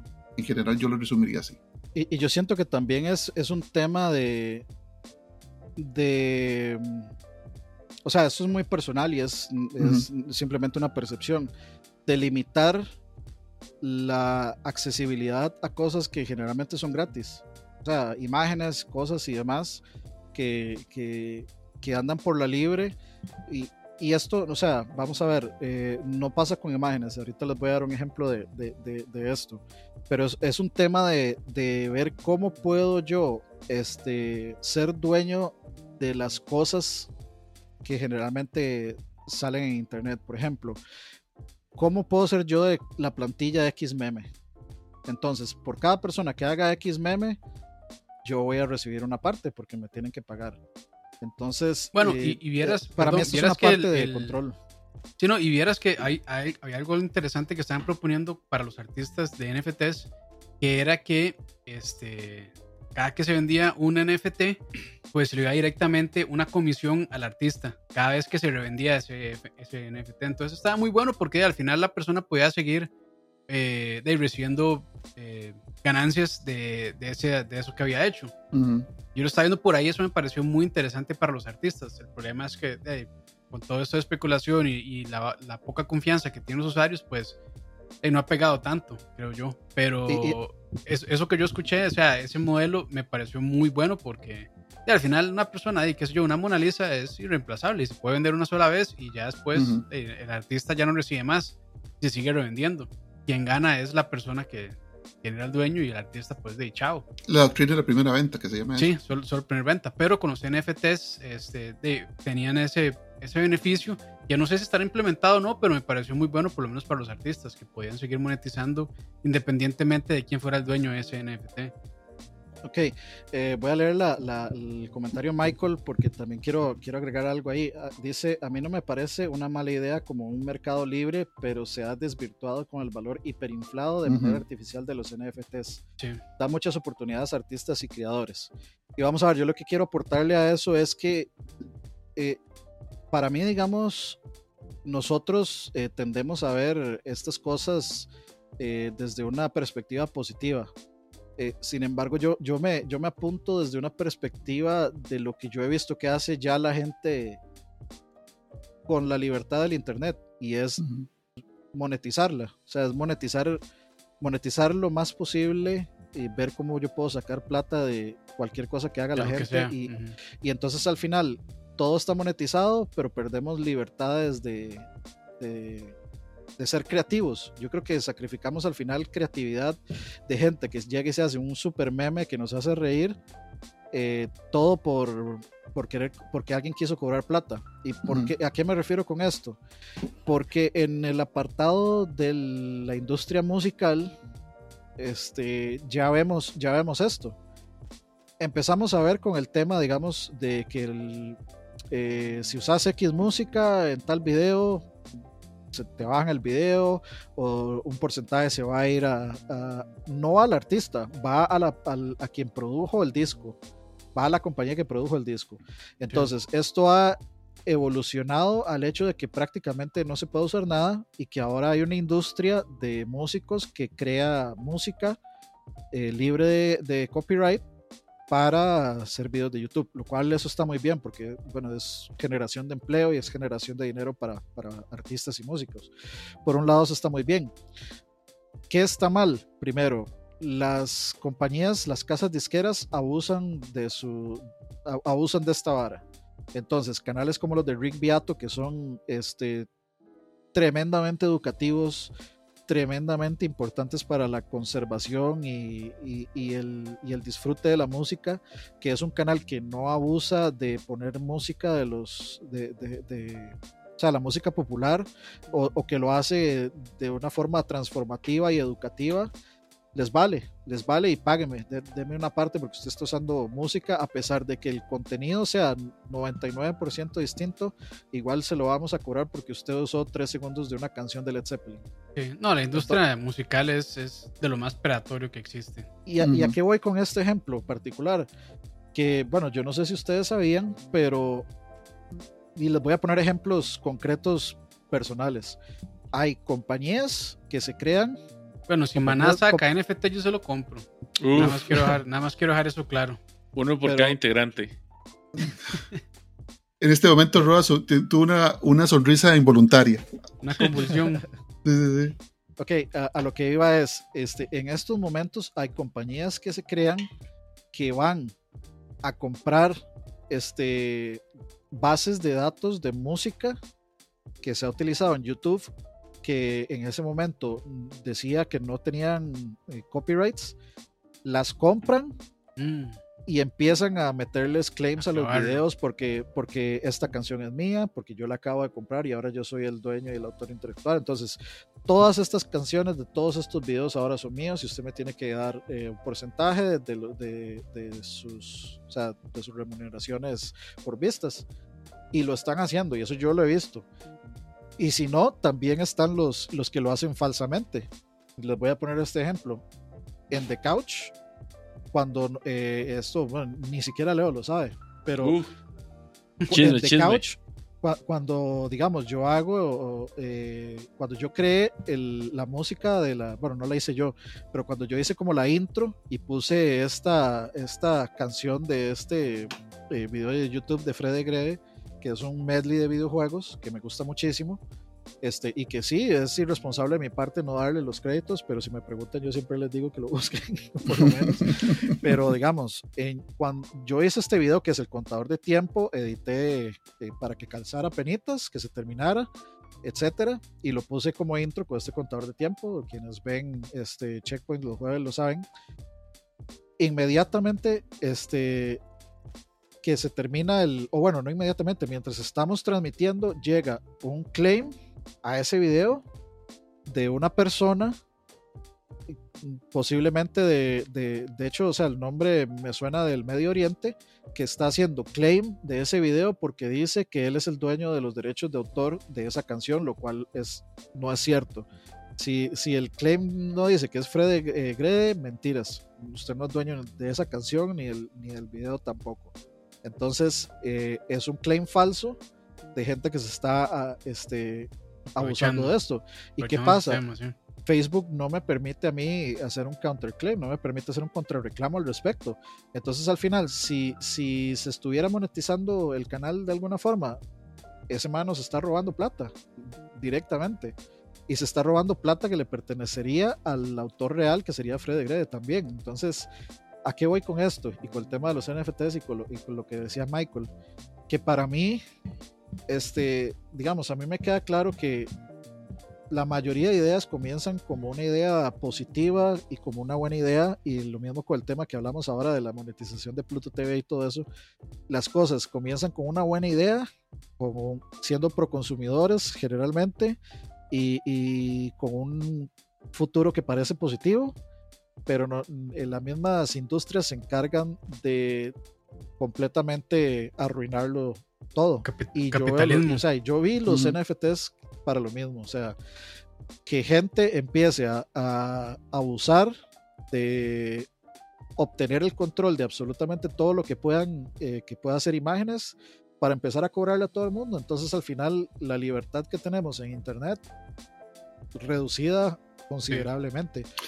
Por un lado, Pero- digamos, eh, gente, perdón, capítulo, sí, No, rapidísimo. eh, digamos, gente como Todd McFarlane anunció sus NFTs, gente como. Jim Lee anunció sus NFTs, el mismo Serge Tankian, el vocalista de System of a Down, anunció sus NFTs, que eso sí me pareció, la verdad, bastante eh, nada que ver de parte de él. Pero, o sea, yo entiendo desde el lado de, de Todd McFarlane y de Jim Lee, ellos quieren, eh, eh, eh, ellos son hombres de negocios, especialmente, o sea, Todd McFarlane y Jim Lee fueron las dos personas principales que se fueron de Marvel a fundar. Image Comics. Image. O sea, ellos dos son visionarios, son empresarios con una visión de negocio. Entonces, por supuesto que van a entrarle a un, quieren ser los primeros en, en entrarle a un negocio nuevo y ser los, eh, digamos, el- los que llevan la batuta en cómo debe hacerse. Si lo hacen bien o lo hacen mal, no sé. Eh, pero la reacción que tuvo la gente fue eh, así, literalmente, no, tú, tú no, no, Jim, tú no. O sea, Hmm. la gente inmediatamente, yo nunca había visto, digamos, o no recuerdo haber visto antes eh, un rechazo tan generalizado a algo. O sea, un rechazo tan, tan público, un rechazo tan obvio y, y tan sonado como, como por los NFTs. Ahora Sí. sí, perdón, Capus. No, que aterrizándolo a los videojuegos, este, a mí, digamos que sí se me hace difícil verlo. Aparte de que sea una implementación tipo, bueno, de DLCs, qué sé yo, que en Fortnite, pues esta, esta camisa o este personaje o esta pieza o lo que sea, o esta arma, este skin para esta arma, bueno, en skins, lo veo pasando en skins tal vez, que ese skin es- Ujú. es único y está de ahí, eh, en un blockchain eh, de que implementó, digamos, Epic en ese momento, bueno, que implementaría Epic y que nadie diga que es de, original, o que la persona lo compró y es único, este, y listo. Pero he escuchado, que ahí no lo veo, bueno, ahí tan mal, la verdad. Pero he escuchado otros comentarios, este, muy ilusos, me parece. Es que, por ejemplo, bueno, yo tengo esta espada, este, y la Uf. puedo usar en este juego. Ese es de, do- ese es de doble mano. Arma, arma, voy a decir un arma. Tengo esta arma y la puedo usar en este Great juego. Sword. Es, es- es que a lo que iba es con la espada, es que de juegos medievales, ¿verdad? Que de, Mm. normalmente el, el- el arma es una espada o este tipo de armas así medievales. Entonces, qué sé yo, me voy a Chivalry y tengo esta espada, este, NFT, y después me paso a, qué sé yo, a, a Zelda, por ejemplo, y esa espada también me la puedo llevar a Zelda, y esta misma espada me la puedo llevar a X cantidad de juegos, y, he escuchado ese comentario varias veces por ahí dando vueltas, y es como, es tan irreal, Es no me imagino, digamos. no me imagino, o sea, el, el- el web service que se tiene que montar alguien para poder controlar eso de que, el- de que los NFT se puedan pasar de juego a juego. Y es como, "Ay, imagínense esto que se pueda pasar. E incluso se lo pueden llevar después a, a Facebook Meta. Bueno, a Meta, Sí, no, eso pues, es ya no se llama Meta. voladísimo la cantidad de integración que eso se, No. se llevaría sería pero que, que sí lo veo yo plausible y que y tal vez el problema es que es lo plausible ni siquiera ocupa de un NFT que es el hecho de que usted pueda por ejemplo con el modo creator de algunos juegos crear X objetos eh, individualizarlos y hacerlos únicos que el NFT sirva para hacerlo único en alguna manera y que ese objeto tenga una utilidad, que eso es lo que todos los NFTs que se han vendido o que se están vendiendo en este momento tienen cero utilidad más allá de decir esto es mío, que ese objeto tenga una utilidad en X juego única y repetible pa- para ese objeto. O sea, ahí sí yo vería, bueno, yo como jugador puedo sentarme unas 8 horas a, hacer la creación estilo Dani, de hacer el, el- el personaje de Elden Ring, ¿verdad? Hacer 15 horas para hacerlo y que Dani después selle, selle o, o formalice ese personaje único y irrepetible con un NFT y que Dani puede vender ese NFT y la mitad vaya para Namco y la mitad de la plata vaya para Dani. Yo llevo 60 horas y todavía no he terminado de hacer el personaje. Exacto, entonces, ahí, ahí sí le veo la lógica de eso porque ahí sería bueno. útil, sería útil, pero es que Sí. todos los NFTs que se han vendido en este momento no tienen ninguna utilidad más allá de decir esto es mío. Y, Ninguna otra. eh, Frank, porque yo sinceramente, yo en eso sí estoy, bueno, soy completo ignorante. ¿Qué implementaciones han hecho de NFTs en juegos? Porque, eh, o sea, sé, Eh, que, sé que Ubisoft ha coqueteado con eso. Ubisoft co- coqueteado, pero le dedo de- del trasero, ¿verdad? De que Sí, sí, sí, de la personificación o la customización de armas únicas para personas. Pero, o sea, realmente el- se han vendido como 10, y no es broma, se han vendido como 10. en serio. Este es el. Konami, la, favorita de, de, de Leito, De Leo. lo, lo que hace es que, por ejemplo, vende un frame de animación de Castlevania a, alguien y ese frame es suyo y único, pero como le digo, o sea, sigue siendo algo realmente poco útil, porque ese frame yo lo puedo agarrar de un screenshot, lo, lo, hago un print y lo pongo en un cuadro, ¿verdad? Que es la, utilidad del asunto. Entonces, eso es lo que yo veo que el NFT está perdiendo. No tiene una utilidad real mm. más allá de una cuestión de vanidad o de una cuestión de valor artificial. Eso es lo que ellos no logran aterrizar. Entonces, cuando el NFT sea un instrumento y no un fin, un instrumento es un fin para obtener plata. para el usuario. O sea, sea útil para algo, cuando sea un instrumento para algo, sea útil para algo, ahí va a empezar el mercado a levantar porque la gente le va a utilidad. En este momento es pura vanidad de gente con mucha plata que no tiene, tiene tanta plata y no sabe qué hacer con ella e intenta crear un valor artificial en un objeto intangible. Sí, millonarios aburridos. Exacto, los NFTs son millonarios aburridos gastando plata. Sí, es un o, sea, los NFTs son un emprendimiento. Más. eso es lo que es. Eso, así es como yo lo veo. Perdón, Leo. No, no, que yo, lo que iba a decir es de, con, con, ese aspecto de Konami, de o sea, básicamente no es como que yo pudiera llegar y decirle a Konami, bueno, Konami, si usted va a hacer un mapa y sale este frame que yo le compré como NFT, tiene que pagarme. O sea, que no, los más van a decir, no, es que es, eh, le metimos un píxel más, entonces ya no es ese, ese frame exacto. Ah, ¿Qué, hecho que usted se, eso, se, defienden también con lo de que, bueno, usted es dueño, como dijo este Michael, de ese sello digital, pero no es dueño porque los dueños, o no es dueño los artistas somos nosotros, entonces. Exactamente. Este dueño de esa instancia, básicamente. De esa instancia. sellada, firmada y formalizada. Pero si a mí se, me ocurrió ponerle un pixel más en una esquina, usted, pero recontra el actor, ¿verdad? Porque yo puedo llegar y vender otro NFT igual a ese. Igual, sí. Y, y la iteración suya. Con, un sello diferente, nada más. Hasta vale menos. Exacto. Entonces, o sea, e, eso es lo que la industria no ha logrado aterrizar. Cómo darle un valor tangible, real y, sentible, para que use alguna palabra. Y sensato. Y sensato a algo que es intangible por naturaleza, que es incontrolable, es, no es centralizado y francamente tiene un valor artificial especulativo altísimo. Hasta que esas cosas, esos factores no, se, no balanceen o no cambien, nadie va a tomar en serio los NFTs. Eh, yo en, mi caso, como para cerrar de eso, yo sinceramente no le había visto utilidad hasta que Fran mencionó eso de que, de que alguien puede crear algo en un juego y se compartan las ganancias entre, qué sé yo, la desarrolladora, la publicadora y la persona que hizo eso.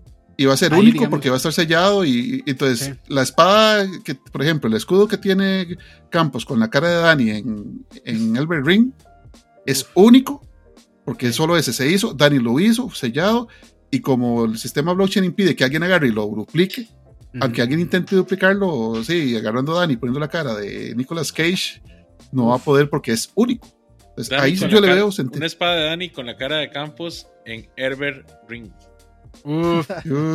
Pero sí, yo, sinceramente no le había visto ninguna utilidad hasta eso. Y ojalá que puedan llegar a algo así que me parece que estaría muy bien porque de, involucran al usuario y lo motiva también a, meterse en ese sistema. Pero, o sea, las implementaciones que han hecho hasta ahorita son, son de risa, son un chiste.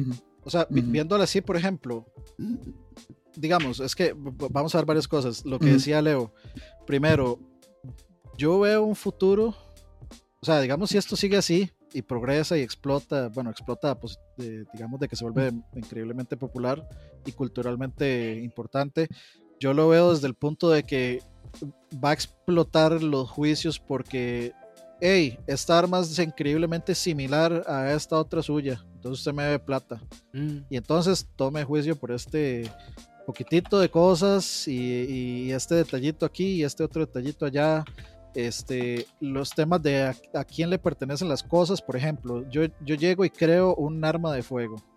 Resulta que esa arma de fuego que yo hice se parece muchísimo a una Smith Wesson o a una Glock. Entonces va a llegar Glock, por supuesto. Va a llegar el equipo legal de Glock. Eh, este NFT que usted está haciendo y está monetizando se parece mucho a la, Glock 15. Eh, Vámonos para juicio, muchacho. Y ahí, ¿quién tiene las de ganar? Nunca el usuario. No solo eso, Dani, e, esos juicios van a tomar años, porque como usted sabe muy bien, las leyes están 20 años atrás de la tecnología, siempre, siempre.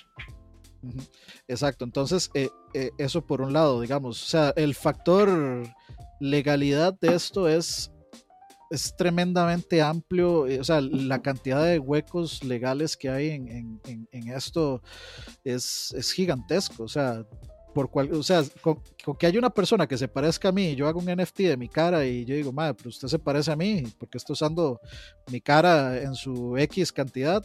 O, o- o- o no sé, digamos que un mae llegue en, en- un generador de personajes, se hace eh, de- por, por broma, dice, voy a hacerme a, Dan- a Dani. O como yo, que me dice en los Sims a, a Campos, a Fran, a Leo, etcétera. De si resulta que ellos tienen sus NFTs o su, o su cara está licenciada en algún lado y ellos deciden demandarme, de yo. Aunque lo hice, o sea, a donde, ahí es donde yo digo que la libertad creativa este, se va a ver encadenada porque se vuelve un tema de, de- de mercados y de compañías y de leyes y no un tema de creatividad. Entonces, por poner otro ejemplo, ya voy a leer los comentarios de Michael, por poner otro ejemplo, algo como eh, Mario Maker sería una maravilla si Nintendo le paga a todos los usuarios que han hecho. O sea, Mario Maker es un juego que vive de lo que hicieron sus usuarios. Igual un juego podríamos decir como Little Big Planet.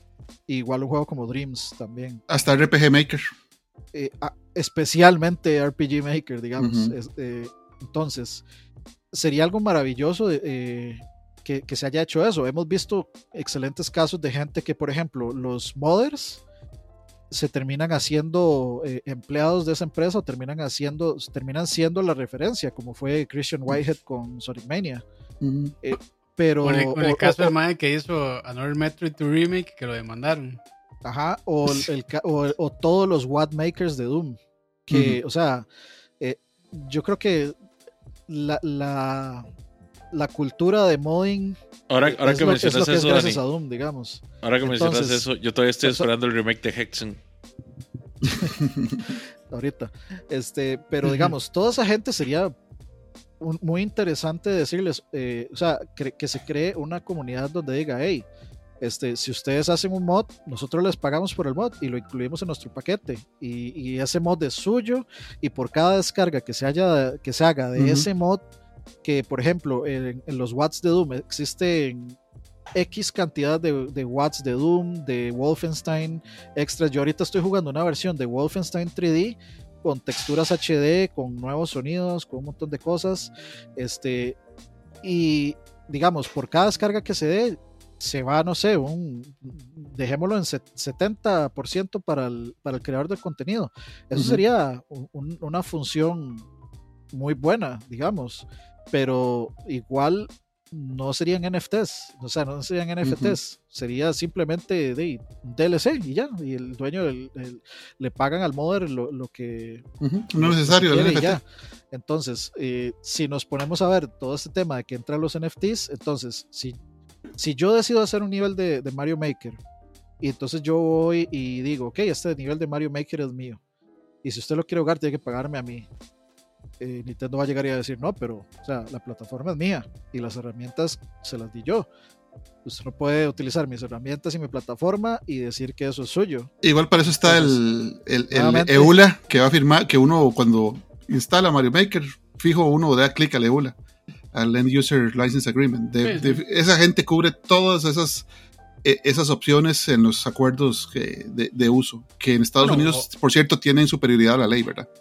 O hacen, o hacen una este, Warcraft 3 Reforged, que todos los mods que hagan para el juego son, eh, bueno, le pertenecen a Blizzard y no a los jugadores. Entonces los jugadores no pueden monetizar eso, solo Blizzard. Sí, o, como los mismos jugadores han arreglado juegos también, digamos. Sí, todos de los Dark. Souls en PC. sí, sí.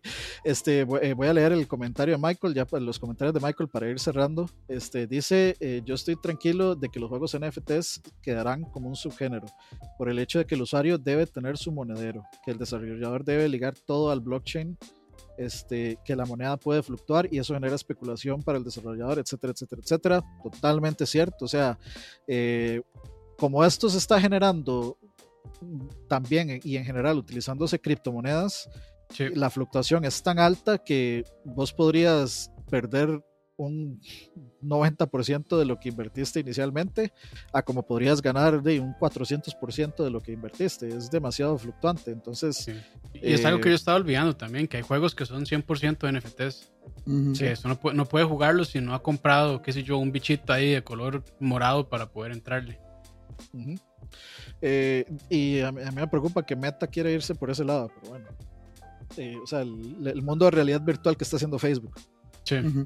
Y seguimos, dice, princip- y principalmente por la apatía del usuario final, perdón, no queremos NFTs en los juegos y eso el gamer lo dejó claro también. O sea, como, como les mencioné antes, yo nunca había visto una reacción tan, tan digamos, a- abrumantemente Mm. negativa contra algo en, en redes, digamos. Eh, si alguna desarrolladora desea hacer un juego NFT y jugar con la volatilidad del Ethereum para que el usuario pueda ganar dinero real, genial. Pero eso será un subgénero. Al final es mucho más fácil y, y predicho práctico para las desarrolladoras crear objetos únicos y ligarlos a cuentas de usuarios únicas que crearlos, meterlos al blockchain, eh, obligar al usuario a tener un monedero y no tener certeza de cuánto les va a gen- generar ese producto. De hecho, es una solución genial que el desarrollador cree objetos únicos ligados a la cuenta de usuario que lo compró. Es más fácil de programar y se tiene control sobre el precio. Aparte de que no se genera impacto ambi- ambiental. También, sí. Eh, yo creo que sí, o sea, a mí- yo, yo estoy 100%, yo soy pro eh, remunerar la creatividad y la originalidad de, de los jugadores y de los usuarios. Como les dije, para mí Mario Maker es, es lo que es gracias a los usuarios. Uno no ve, cuando uno se mete a ver compilaciones de gameplay de Mario Maker, uno no ve los niveles de Nintendo, se ve los niveles ultra rajadísimos, exageradísimamente difíciles que hicieron los jugadores y que requiere un talento muy alto para, para superarlos. Entonces, eh, técnicamente los jugadores les están haciendo publicidad, la mejor publicidad gratis a Nintendo y no se ven, o sea, solo tienen la sat- satisfacción de haber hecho este un gran nivel y ser reconocidos como un gran eh, creativo de niveles, lo cual pues es bastante, bastante importante, pero a mí no me parecería para nada mal remunerar ese tipo de, de creatividad porque justamente el- mantienen el juego con vida. Y, y para un juego con Mario Maker eso es buenísimo. Por ejemplo, Sí. imagínense un Mario Kart en el cual sea una plataforma y la plataforma esté abierta para que cualquier usuario pueda crear una pista con las herramientas, o sea, un Mario Maker Kart eh, pueda utilizar las herramientas y que estos usuarios, o sea, haya una tienda y que estos usuarios puedan decir, ok, este es mi nivel, vale un dólar. Y ese dólar se va directo a la cuenta de, ese jugador. A, mí eso es lo que me parecería, digamos, eh, una implementación maravillosa. Pero a la vez siento que eso nunca va a pasar, digamos. No con las cabezas que están pensando en, las utilidades del NFT en estos momentos. Tal vez yo, es muy cínico de mi parte y muy nihilista también de mi parte, pero lamentablemente así me, así me dañaron, así me dañó la industria. Sí, sí, yo, yo, este, de no que dicha tener ahí de los comentarios de, de Michael, la verdad, porque yo, o sea, no me quiero meter porque el tema, la verdad es que no, no me llama tanto la atención. Este, pero sí, o sea, lo que yo he visto, por lo menos en las desarrolladoras más, este, y las grandes, por ejemplo, han intentado, como ya mencionó eh, Frank con Ubisoft, les ha ido mal. Y es por eso, porque Ujú. no han encontrado una función, por lo menos en, en- en sus, en sus juegos. Y ahí ya las personas que quieran entrar a juegos que son 100% basados en NFTs, pues de, de es, la decisión de cada quien, si quieren invertir o gastar su dinero, como quieran verlo en eso. Pero sí, yo por lo menos en los juegos a como están ahorita, este, no, no le veo mucho futuro, la verdad.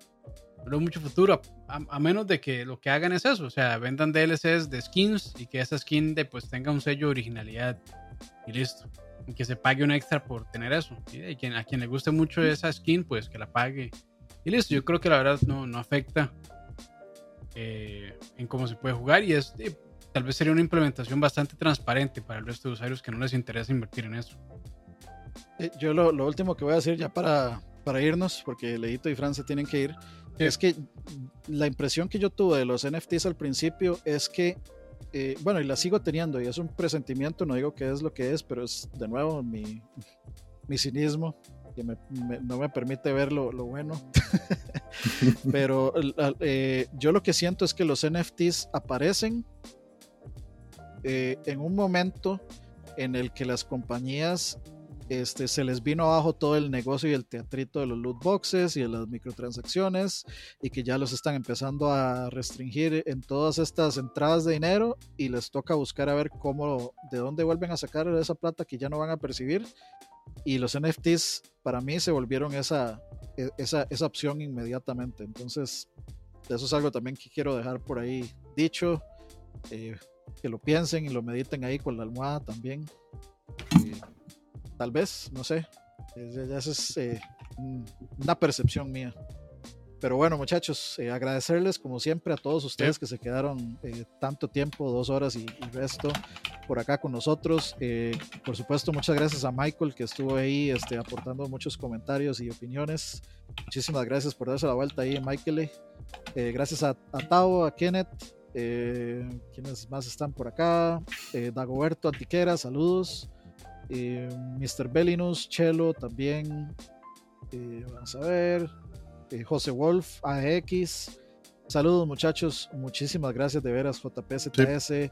muchas, muchas gracias a todos ustedes por darse la vuelta por acá, siempre acompañarnos, recuerden dejar su like acá en el video o eh, compartir. compartir. compartirlo también, eh, dejen comentarios en los videos también, qué opinan ustedes, uh -huh. eh, qué, qué, qué, más pueden agregarle a esta discusión, es una discusión interesante de tener y, uh -huh. y es bueno que tengamos este, estas conversaciones para llegar a conclusiones yeah. y, y espérese que vean el próximo tema. Espérese que vean el próximo tema. Uf. Uf. Uf. Sí, sí. este. Ay. Okay, eh, de, de, hecho, eh, bueno, primero, eh, por supuesto, Leito, muchas gracias. O está muteado o se durmió. Las está dos. Las dos. Estaba dormido y muteado. Eh, no, no, gracias a ustedes, muchachos. Y como siempre, y con este panel de estrellas, uno Uf. le dan ganas de hablar de lo que sea. Uf, hablemos de sexo. Uf, pero después bueno. de las 11, porque si no nos... Horas de Climax. Bar, bar, Barlacharia se va a llamar ese podcast. Francito, muchas gracias como siempre. Este, su aporte histórico aquí invaluable, sí, como sí, siempre. Sí, no, gracias a ustedes y gracias a los que nos dieron la habilidad de, de vernos en vivo y los que nos van a ver por los diferentes medios. Eh, agradecemos su like, sus, que se suscriban también y si pueden compartir, aún mejor. Muchísimas gracias. Pasen buena tarde. Y por último, y no menos importante, el, en el Control Master, la, la L de lag. La WL más grande de Costa Rica. Oscar, no, Oscar, Oscar, tío Recetas Campos. Uf, no, gracias. Este, de toda la gente, como ya dijo eh, Dani, gracias a ellos que estuvieron comentando y la gente que después escuche por Spotify también.